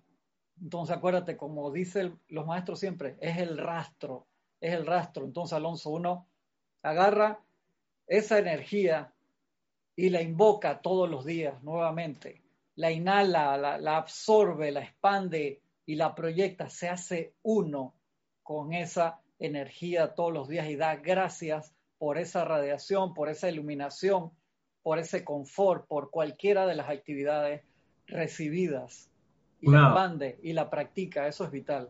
Sí, una, una forma de, para contestarle a, Alonso, una forma de lograr que esa radiación permanezca, para que no sea transitorio, es que eh, eh, hay que ser disciplinado, disciplinado, autocontrolado eh, y, y autocorregirse, porque si hay algo que vacía la radiación armoniosa que uno puede acumular y te la, la hace que uno la desperdicie, es cuando uno critica, juzga y condena a otra persona. Y si, si, si escucharas la clase de, de Kira esta semana, la del miércoles pasado, donde decía lo de convertir la vida, el día a día en un ritual, eso significa que hay que procurar evitar cuatro cosas, a ver si me acuerdo cuáles son las cuatro, pero una, hay que evitar el apuro. Si uno apurado, que se acaba, no sé qué, que vas para allá, que vas para acá, cualquier radiación armoniosa que puedas haber acumulado se te va a disipar. Uno tiene que procurar eliminar de uno y no caer en la envidia, porque eso también drena tu armonía. Ay, pero ¿por qué él hace esto? No me parece. Y mira cómo se luce. O esa niña, seguro que se está acostando con el jefe. Ay, por eso ella está trepando, trepadora. ¿Qué te pasa, hermano? Entonces vas a perder toda la lengua viperina, que decía Arraxa. Vas a perder toda la radiación. El enojo, otra, otra cualidad que hay que sacar de uno. O sea, hasta, hasta el más leve desagrado hay que eliminarlo, porque de repente se convierte en un hábito y, de repente todo, todo te, arde, de repente, ¿no? Todo, todo te fastidia, todo está mal puesto, todo está chueco, todo tiene que arreglarse, todo se está dañando, nada sirve. ¡Hey! ¡Hey! ¡Hello! De un mínimo desagrado de repente es que la manera en que esa persona me mira, ¿qué te pasó, hermano? ¿Cómo te convertiste en un gremlin? Eras una persona afable, risueña, amorosa y de repente estás peleado con todo el mundo y tiras para el puñete al aire y nadie te reconoce y uno dice, este que le entró, hermano. ¿Qué bicho le picó?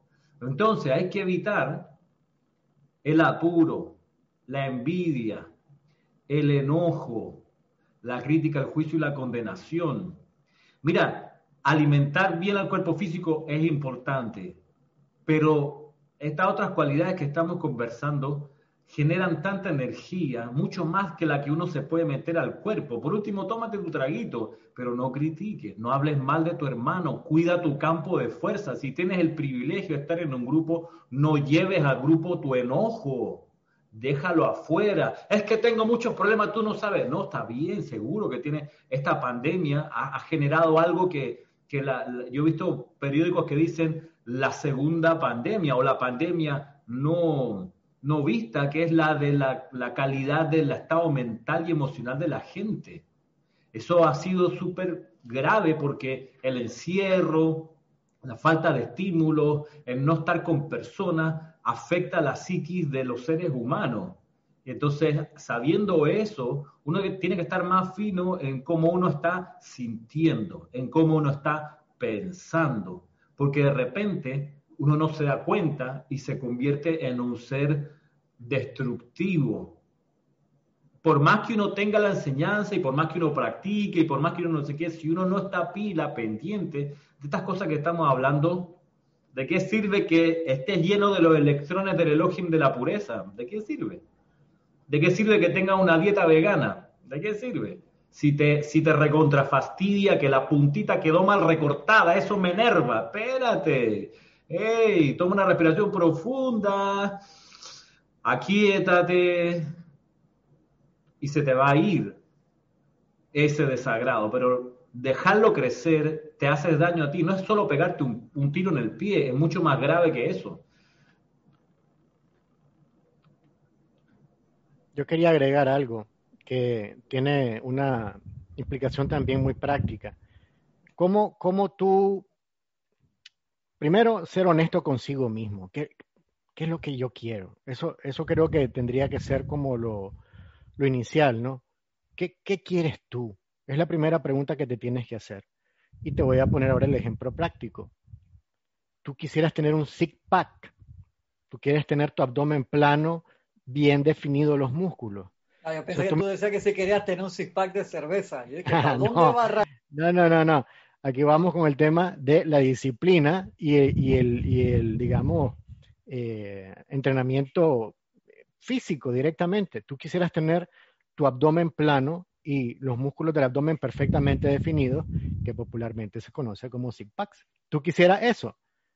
¿O no lo quieres? Tienes que ser honesto. Si tú quieres tener tu abdomen perfectamente definido, plano y las rayitas bien marcadas, pues debes hacer abdominales todos los días. Eso es, hermano, tienes que dedicarte disciplinadamente a cultivar tu abdomen. Y reducir las harinas. Sí, claro, absolutamente. tienes que ser congruente, ¿no? Para que, para que haya un resultado. De igual forma ocurre con el tema de la radiación espiritual. ¿Tú realmente quieres eso? Porque yo, yo quisiera pureza, pero es que me encanta el chisme. O sea, honestamente te digo que yo veo un grupito de tres hablando y yo, yo me quiero meter a ver qué están diciendo. Y, a ver qué también yo, yo le agrego, ¿no? Más, más azúcar al chocolate, que se ponga más espeso, que, que aquello agarre más forma. Entonces, en realidad tú no quieres pureza. A, ti te gusta el chisme, pues sé puro, hermano. Chismea. Es más, haz una revista y un blog o crea tu página de YouTube para meter chisme. Y sé puro en eso. A lo mejor eres feliz. ¿Te das cuenta? O sea, tiene que ver con tu pureza. ¿Qué, qué tú quieres realmente? Estas cosas se pueden forzar. Claro, ahora, si uno quiere meterse en el mundo del chisme, sería recomendable que no vaya a un grupo campo de fuerza. Sería recomendable. Pues, porque, porque no, porque te vas a hacer daño y vas a hacer daño a ese campo de fuerza. Es donde uno, es, es, es lo que dice, y ahora tengo aquí a, a, Emilio que quiere aportar algo a su rato, lo tengo aquí, entonces voy a empezar a dar un ejemplo. Hay una respiración que me llegó aquí como que, ok, ya voy. Vaya Emilio. Pero hay, un, hay, un, hay, un, hay una cláusula de salvación en esto que es el reglamento para el discípulo, no del Espíritu Santo, sino del juramento de Luxor. En el juramento de Luxor, en el libro Luz de Luxor, la primera página, te dice, al final, dice, asimilaré o, o haré caso de las indicaciones dadas por mi instructor. Si veo que no mejoro, luego de haber hecho uno, haberme hecho uno con esas indicaciones, si no mejoro, me retiraré voluntariamente del retiro, al menos por una, encarnación, hasta que aprenda más del amor.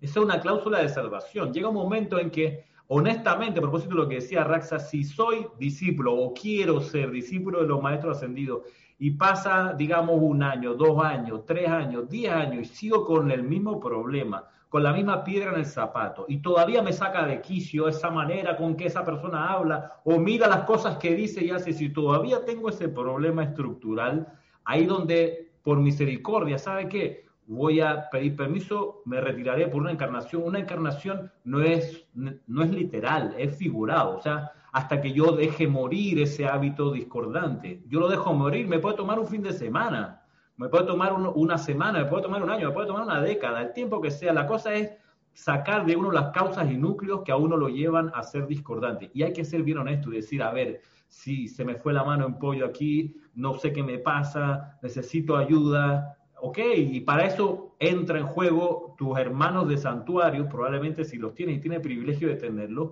y te van a ayudar si te quieres dejar ayudar, que para eso están. Para eso uno en, los grupos de la enseñanza de los maestros ascendidos se prepara como guardián del hermano. Cuando ves a un hermano que está con problemas, en vez de decir, mírala, qué problemas tiene, eso le pasa a ella, en vez de estar así, disparando a tu hermano, es, a ver, ¿cómo ayudo? Magna presencia yo soy, te invoco a la acción, envuelve a esa corriente de vida con tu amor, muéstrale lo perfecto que tiene que hacer. Yo le envío amor y bendiciones a ese hermano de grupo. De eso se trata en parte la actividad grupal, porque se necesita muchas veces apoyo de los compañeros. Cierro paréntesis, le paso el micrófono a Emilio. Ya voy, Emilio, damos un segundito aquí, diciendo acá. Listo, ya puedes hablar. Volviendo al tema de los abdominales que planteaba Arraxa. eh, se necesita una doble disciplina allí, ¿no? No solamente la disciplina de hacer ejercicio todos los días, no sé, 500, 1000 abdominales diarios, dejando descansar el músculo, por supuesto, unas 24 o 48 horas para, para no forzarlo, no agotarlo. También se necesita la disciplina de la alimentación, porque por más ejercicios, repeticiones que uno haga, se sigue comiendo, sabes, el helado, eh, los ricos postres, mantequilla, cervecita, todas esas cosas que están por allí, que nos están tentando siempre, pues nunca va a salir ese famoso six pack. Eh, y bueno, no deja de generar confort el, discurso de Elohim, que, que por un lado nos dice que tenemos dentro de nosotros la capacidad de dirigir y expandir, y sí, dirigir, expandir y dirigir y comandar la llama para lograr esa aceleración. Además tenemos un plus, que son los campos de fuerza, que eh, esa aura espiritual que se genera en, grupos como este, Serapis Bay de Panamá, y que se genera, pues sabemos, en, determinadas catedrales y puntos espirituales del planeta, que bien lo dice el señor Gautama en uno de sus discursos, ¿no? Bueno, su, su, labor es sostener una obra espiritual sobre la tierra, pero que nosotros podremos utilizar la energía de determinados campos de fuerza para, para elevarnos un poco. Y ahí se plantea una doble disciplina también, ¿no? Lo que comentaba Ramiro, de no llevar los problemas al, al, a los campos de fuerza y, y, a los grupos. Y por otro lado, la disciplina de individualmente mantener eh, el aquietamiento y la armonía en los cuatro cuerpos inferiores para lograr la, la aceleración individual de cada quien.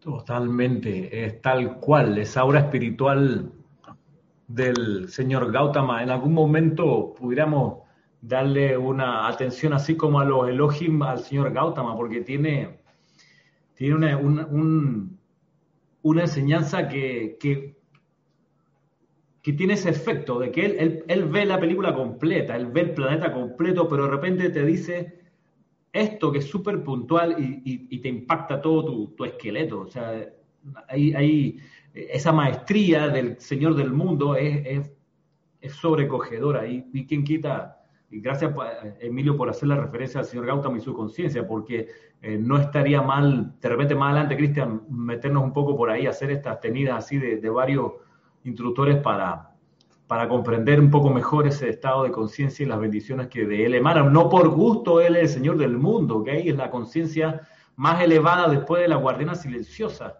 Tal Elio Vesta, la guardiana silenciosa, el Señor del mundo. Y, y, bueno, a propósito del Señor del mundo, que en un, eh, a ver, el día 21 de noviembre creo que es el día en que vamos a realizar la transmisión de la llama de Chambala, que es el hogar del Señor Gautama, donde vamos a, elevarle el, nuestra oración, nuestra gratitud, nuestros cantos a Él. Eh, paso el aviso a propósito de, avisos económicos y de servicio. Eh, revisamos de vuelta el discurso, compañeros. A ver si avanzamos un poquito más.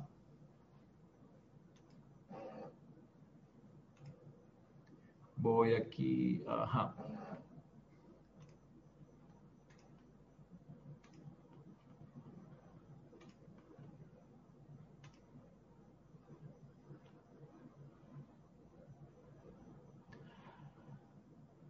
Esto me parece que ya lo leímos, ¿no? La radiación de la pura sustancia lumínica que viene de estos grandes seres al entrar a este salón acelera la acción vibratoria de los electrones de su carne y cuerpos internos meramente por la atención de ellos enfocada sobre ustedes.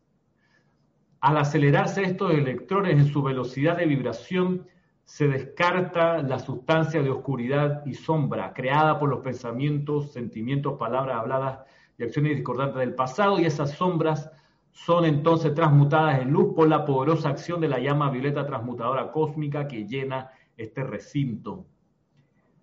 Cada vez que se reúnen aquí, cada vez que entran al radio de, acción de este acelerador atómico de liberación, de sus cuerpos inferiores se descarta al fuego violeta tanta acumulación discordante que mi corazón se regocija.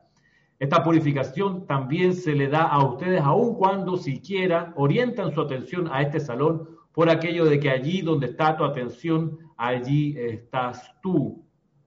Los grupos que están dispuestos a atenderse a las disciplinas que nosotros hemos dado, descargando sus energías gozosa y voluntariamente mediante decretos, cantos y visualizaciones, acelerando así las vibraciones de sus cuatro vehículos inferiores, tales grupos se convertirán en la aceleración para los lugares donde estén ubicados. Ah, aviso, taller de invocaciones, adoraciones y decretos. Hay un problema con este taller. El problema es que ya se llenaron los cupos, lo siento. se llenaron los cupos, el taller comienza en dos semanas, el próximo domingo, domingo 8, lo lamento, se llenaron los cupos. Dos Eso es mover el mar de emociones de tus hermanos por gusto. I'm sorry, I'm Perry. ¿Qué les puedo decir? Se llenaron los cupos. Así que, ni modo, puedes esperar, quién sabe, enero, por allá, no sé, febrero. Eh, porque son tres semanas, una semana dedicada a trabajar en taller las invocaciones, otra semana la siguiente a las adoraciones y la tercera los decretos. Eh, los que ya han pasado por el taller saben, saben que uno, uno sale como eh, revolucionado y con la forma más clara de orar, según lo enseñan los maestros ascendidos, eh, porque de eso se trata, ¿no? Aprender a invocar, a adorar y a decretar. Aprendemos en realidad a orar, como enseñan los seres de luz. Así que, ni modo, pues, perdón, perdón que puse este anuncio. ¿Qué les puedo decir? Eh, seguimos con el discurso. También ustedes están gradualmente alcanzando esta rata vibratoria más rápida en sus cuatro vehículos inferiores, cuerpos, debido a la purificación que reciben por cuenta de sus aplicaciones individuales de la ley en el uso de la llama violeta transmutadora y otras actividades del fuego sagrado, así como su participación en el trabajo de clase. Saben cuánta purificación se requiere dentro de sus cuerpos mentales antes de que puedan siquiera aceptar nuestra realidad y nuestra capacidad para hablarles?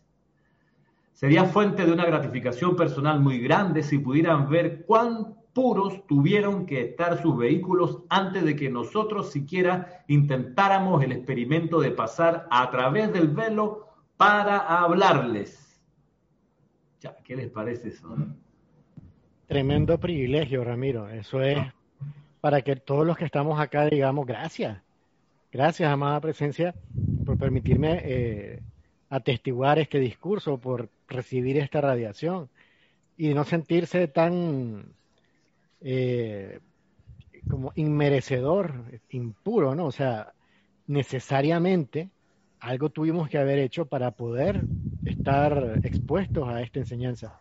Así que ya es motivo de sentir gratitud en el corazón, que podamos percibirlo, que podamos intentar comprenderlo, intentar practicar estas actividades, ya es motivo de, un sentimiento de agradecimiento, en el caso personal, por poder leer, escuchar, recibir la radiación y, experimentarla. Totalmente. Y, es por eso, mira, que esta, esta, este reconocimiento del Elohim hace que, que, uno, por ejemplo, discierna. Uno cuando da la enseñanza eh, y abre un grupo, uno va a encontrarse a veces con gente realmente cero kilómetros y que puede que tenga cero kilómetros espiritualmente y que, y que si tú le, en la primera clase le dices que existen los siete poderosos Elohim, la persona va a quedar en shock y capaz que nunca más regresa.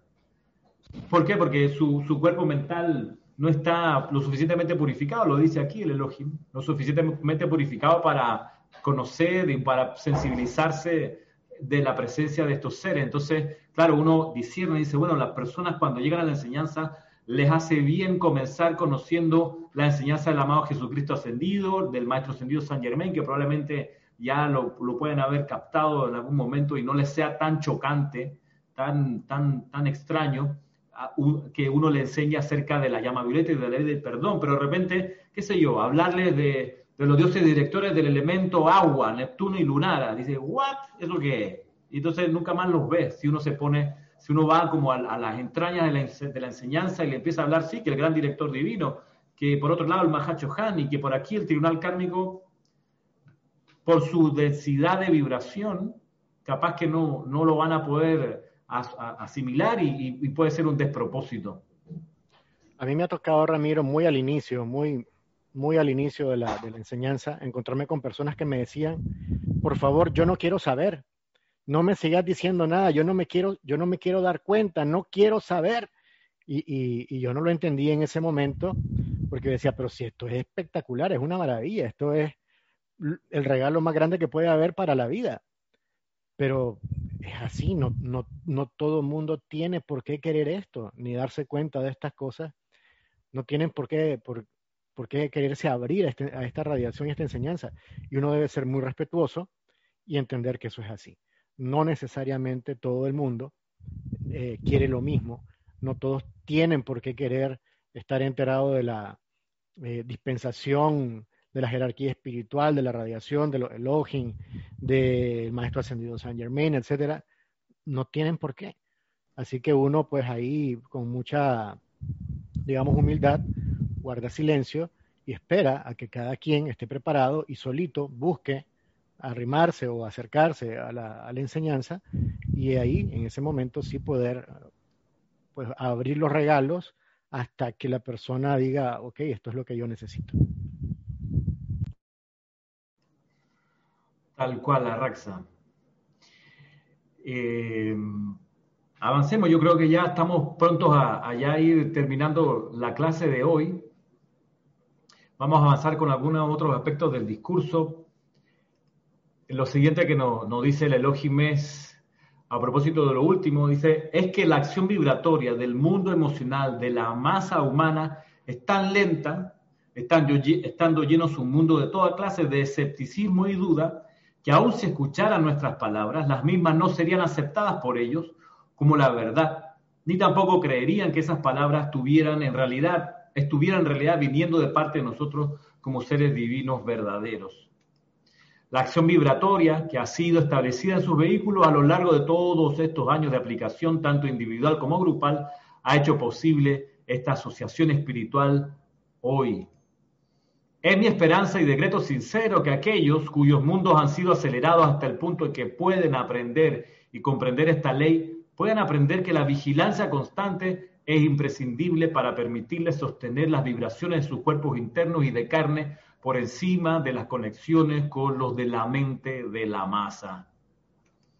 Decreto ahora que esto sea cargado tan poderosamente dentro de sus conciencias externas que nunca más vuelvan a olvidarla y por ende a caer de vuelta a la inercia que los ha hecho dormir por centurias, limitándolos a aceptar lo mínimo que la vida tiene que ofrecer solo para mantener sus cuerpos con vida y sus almas alimentadas hasta cierto punto. De nuevo, si ustedes conscientemente lo aceptan, yo crearé ahora alrededor de su mundo un gran óvalo de pura y flameante luz blanca desde mi propio corazón, que es la acción vibratoria de mi conciencia.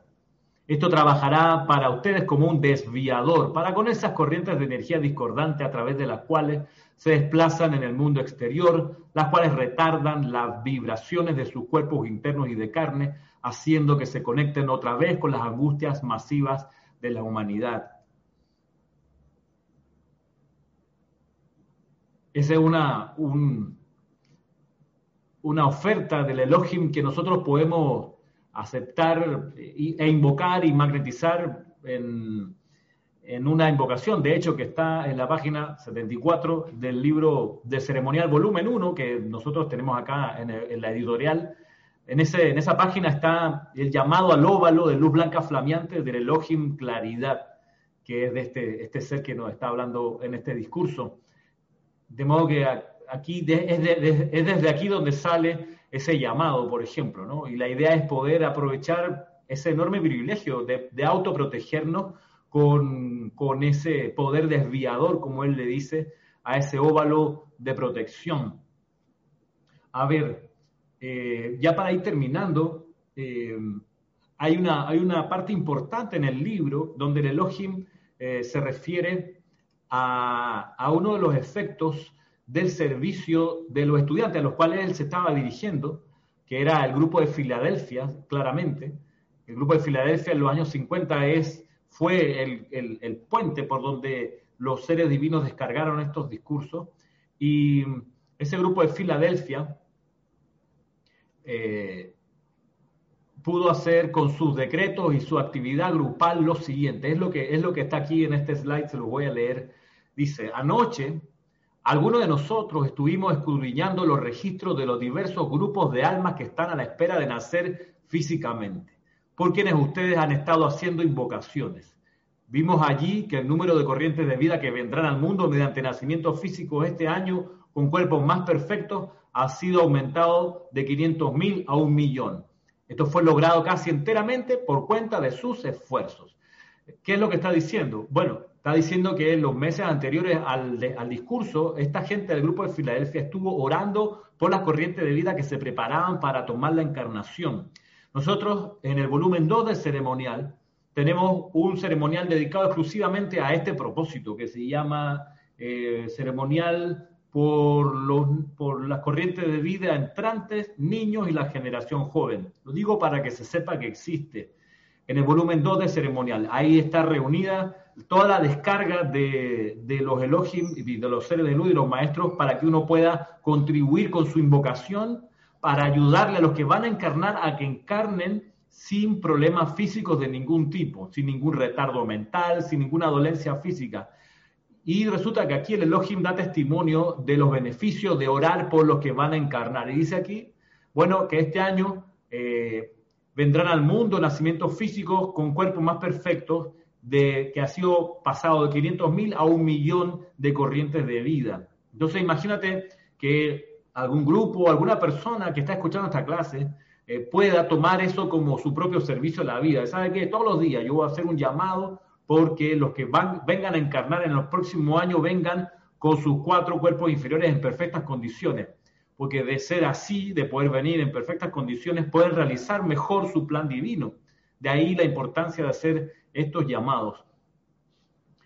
En línea con esto, a ver si, si algo más aparece acá. Eh, en el discurso del Elohim Orión también se, se, reconocía este servicio del grupo de Filadelfia de orar por las corrientes de vida que estaban preparándose para encarnar.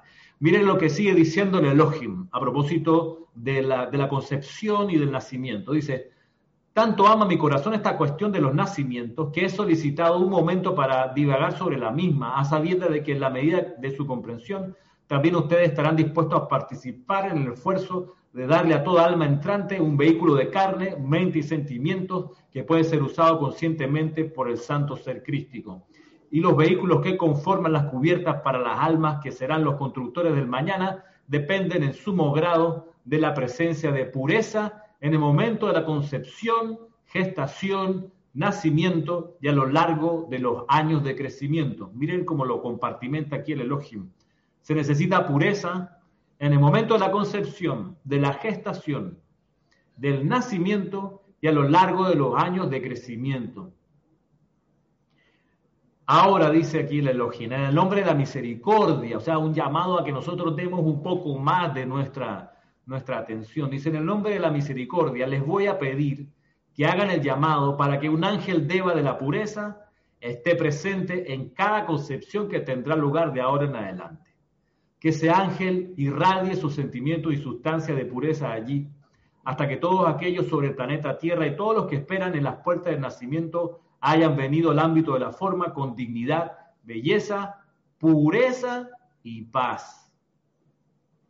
Y aquí en, el, en este PowerPoint está ese llamado, tal cual aparece en nuestro libro de ceremonial volumen 2. Eh, lo voy a voy a ver cómo hago para colgar este PDF en, el video, de modo que el que quiera luego descargarlo y hacer este, esta invocación por su cuenta, lo pueda hacer cada vez que le nazca el corazón por misericordia, hacer este llamado. ¿En qué momento es más oportuno? Bueno, durante todo el año, pero si acaso se pudiera concentrar durante la reunión del Tribunal Kármico. Sabemos que se reúne en junio y en diciembre. Esto es bien, bien bienvenido. Y también en mayo. Mayo, junio y diciembre son quizás los momentos del año donde más importancia eh, retoma este tipo de, de, esfuerzo de oración individual o grupal. Acá en el grupo Serapis Bay, cuando se acerca mayo y durante el mes de mayo, usualmente incorporamos algunos de estas, son muchos, hay un montón de estos decretos e invocaciones en el libro que les comento, Ceremonial Volumen 2, y, nosotros acá en el campo de fuerza y en los ceremoniales diarios hacemos más de uno de estos, de estos llamados, sobre todo para el mes de mayo.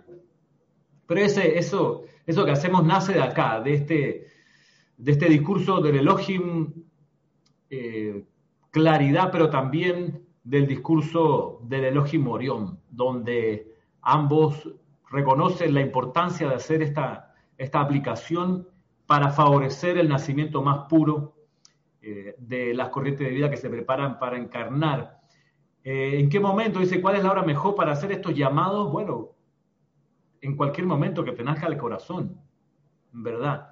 Uno puede encontrar que a uno le resulta mejor en la mañana, otros en la noche antes de dormirse o a mediodía, cuando, cuando sea tu misericordia hacerse siempre, ninguno de estos llamados queda sin respuesta.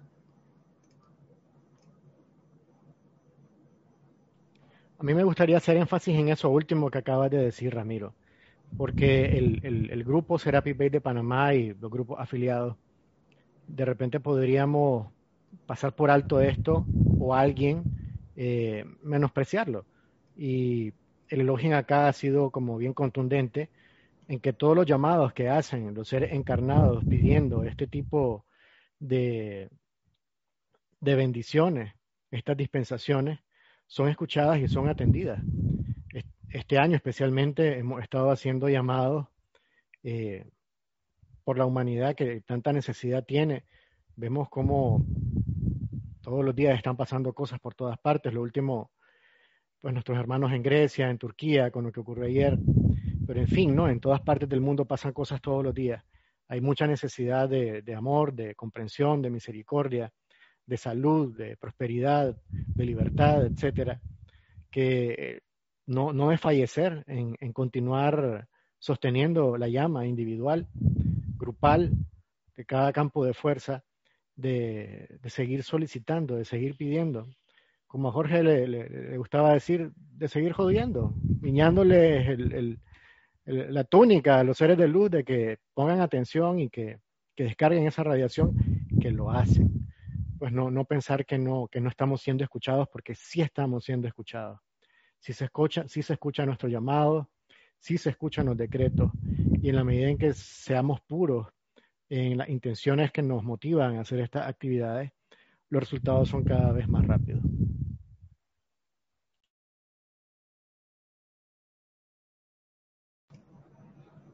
Gracias, Raxa. Te desmuteo, Francisco, te desmuteo aquí.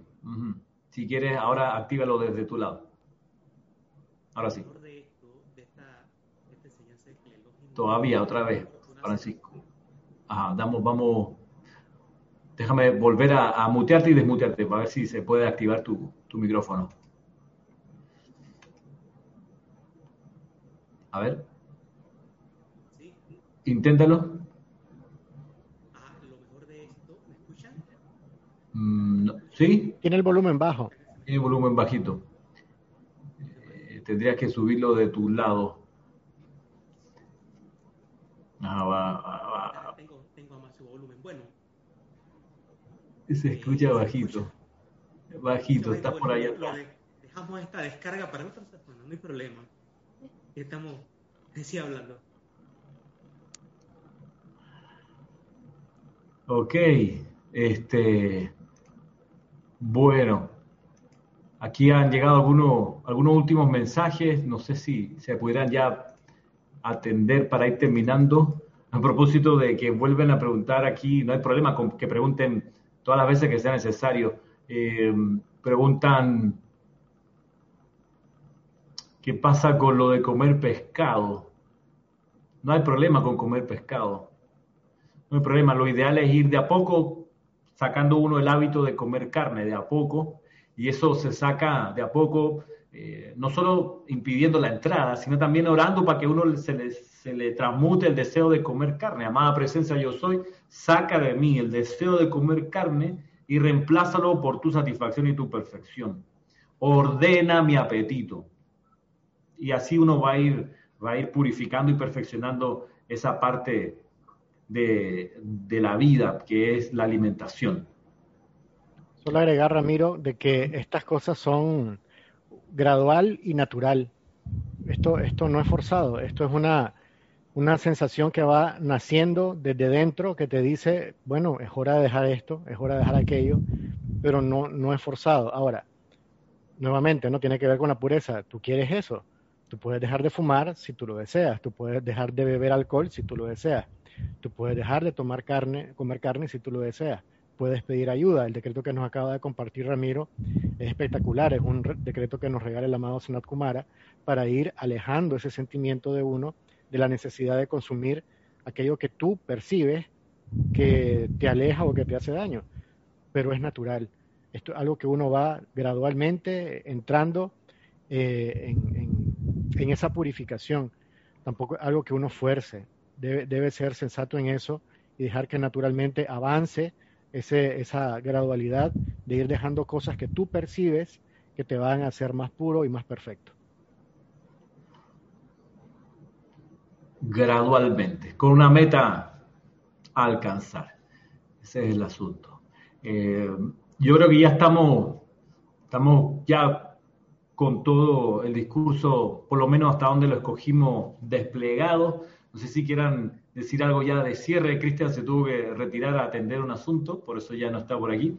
Eh, de modo que la próxima semana, eh, si, si están por acá y conectan la clase, vamos a empezar a conocer o a sumergirnos y a poner la atención en el Elohim del quinto rayo, el Elohim vista.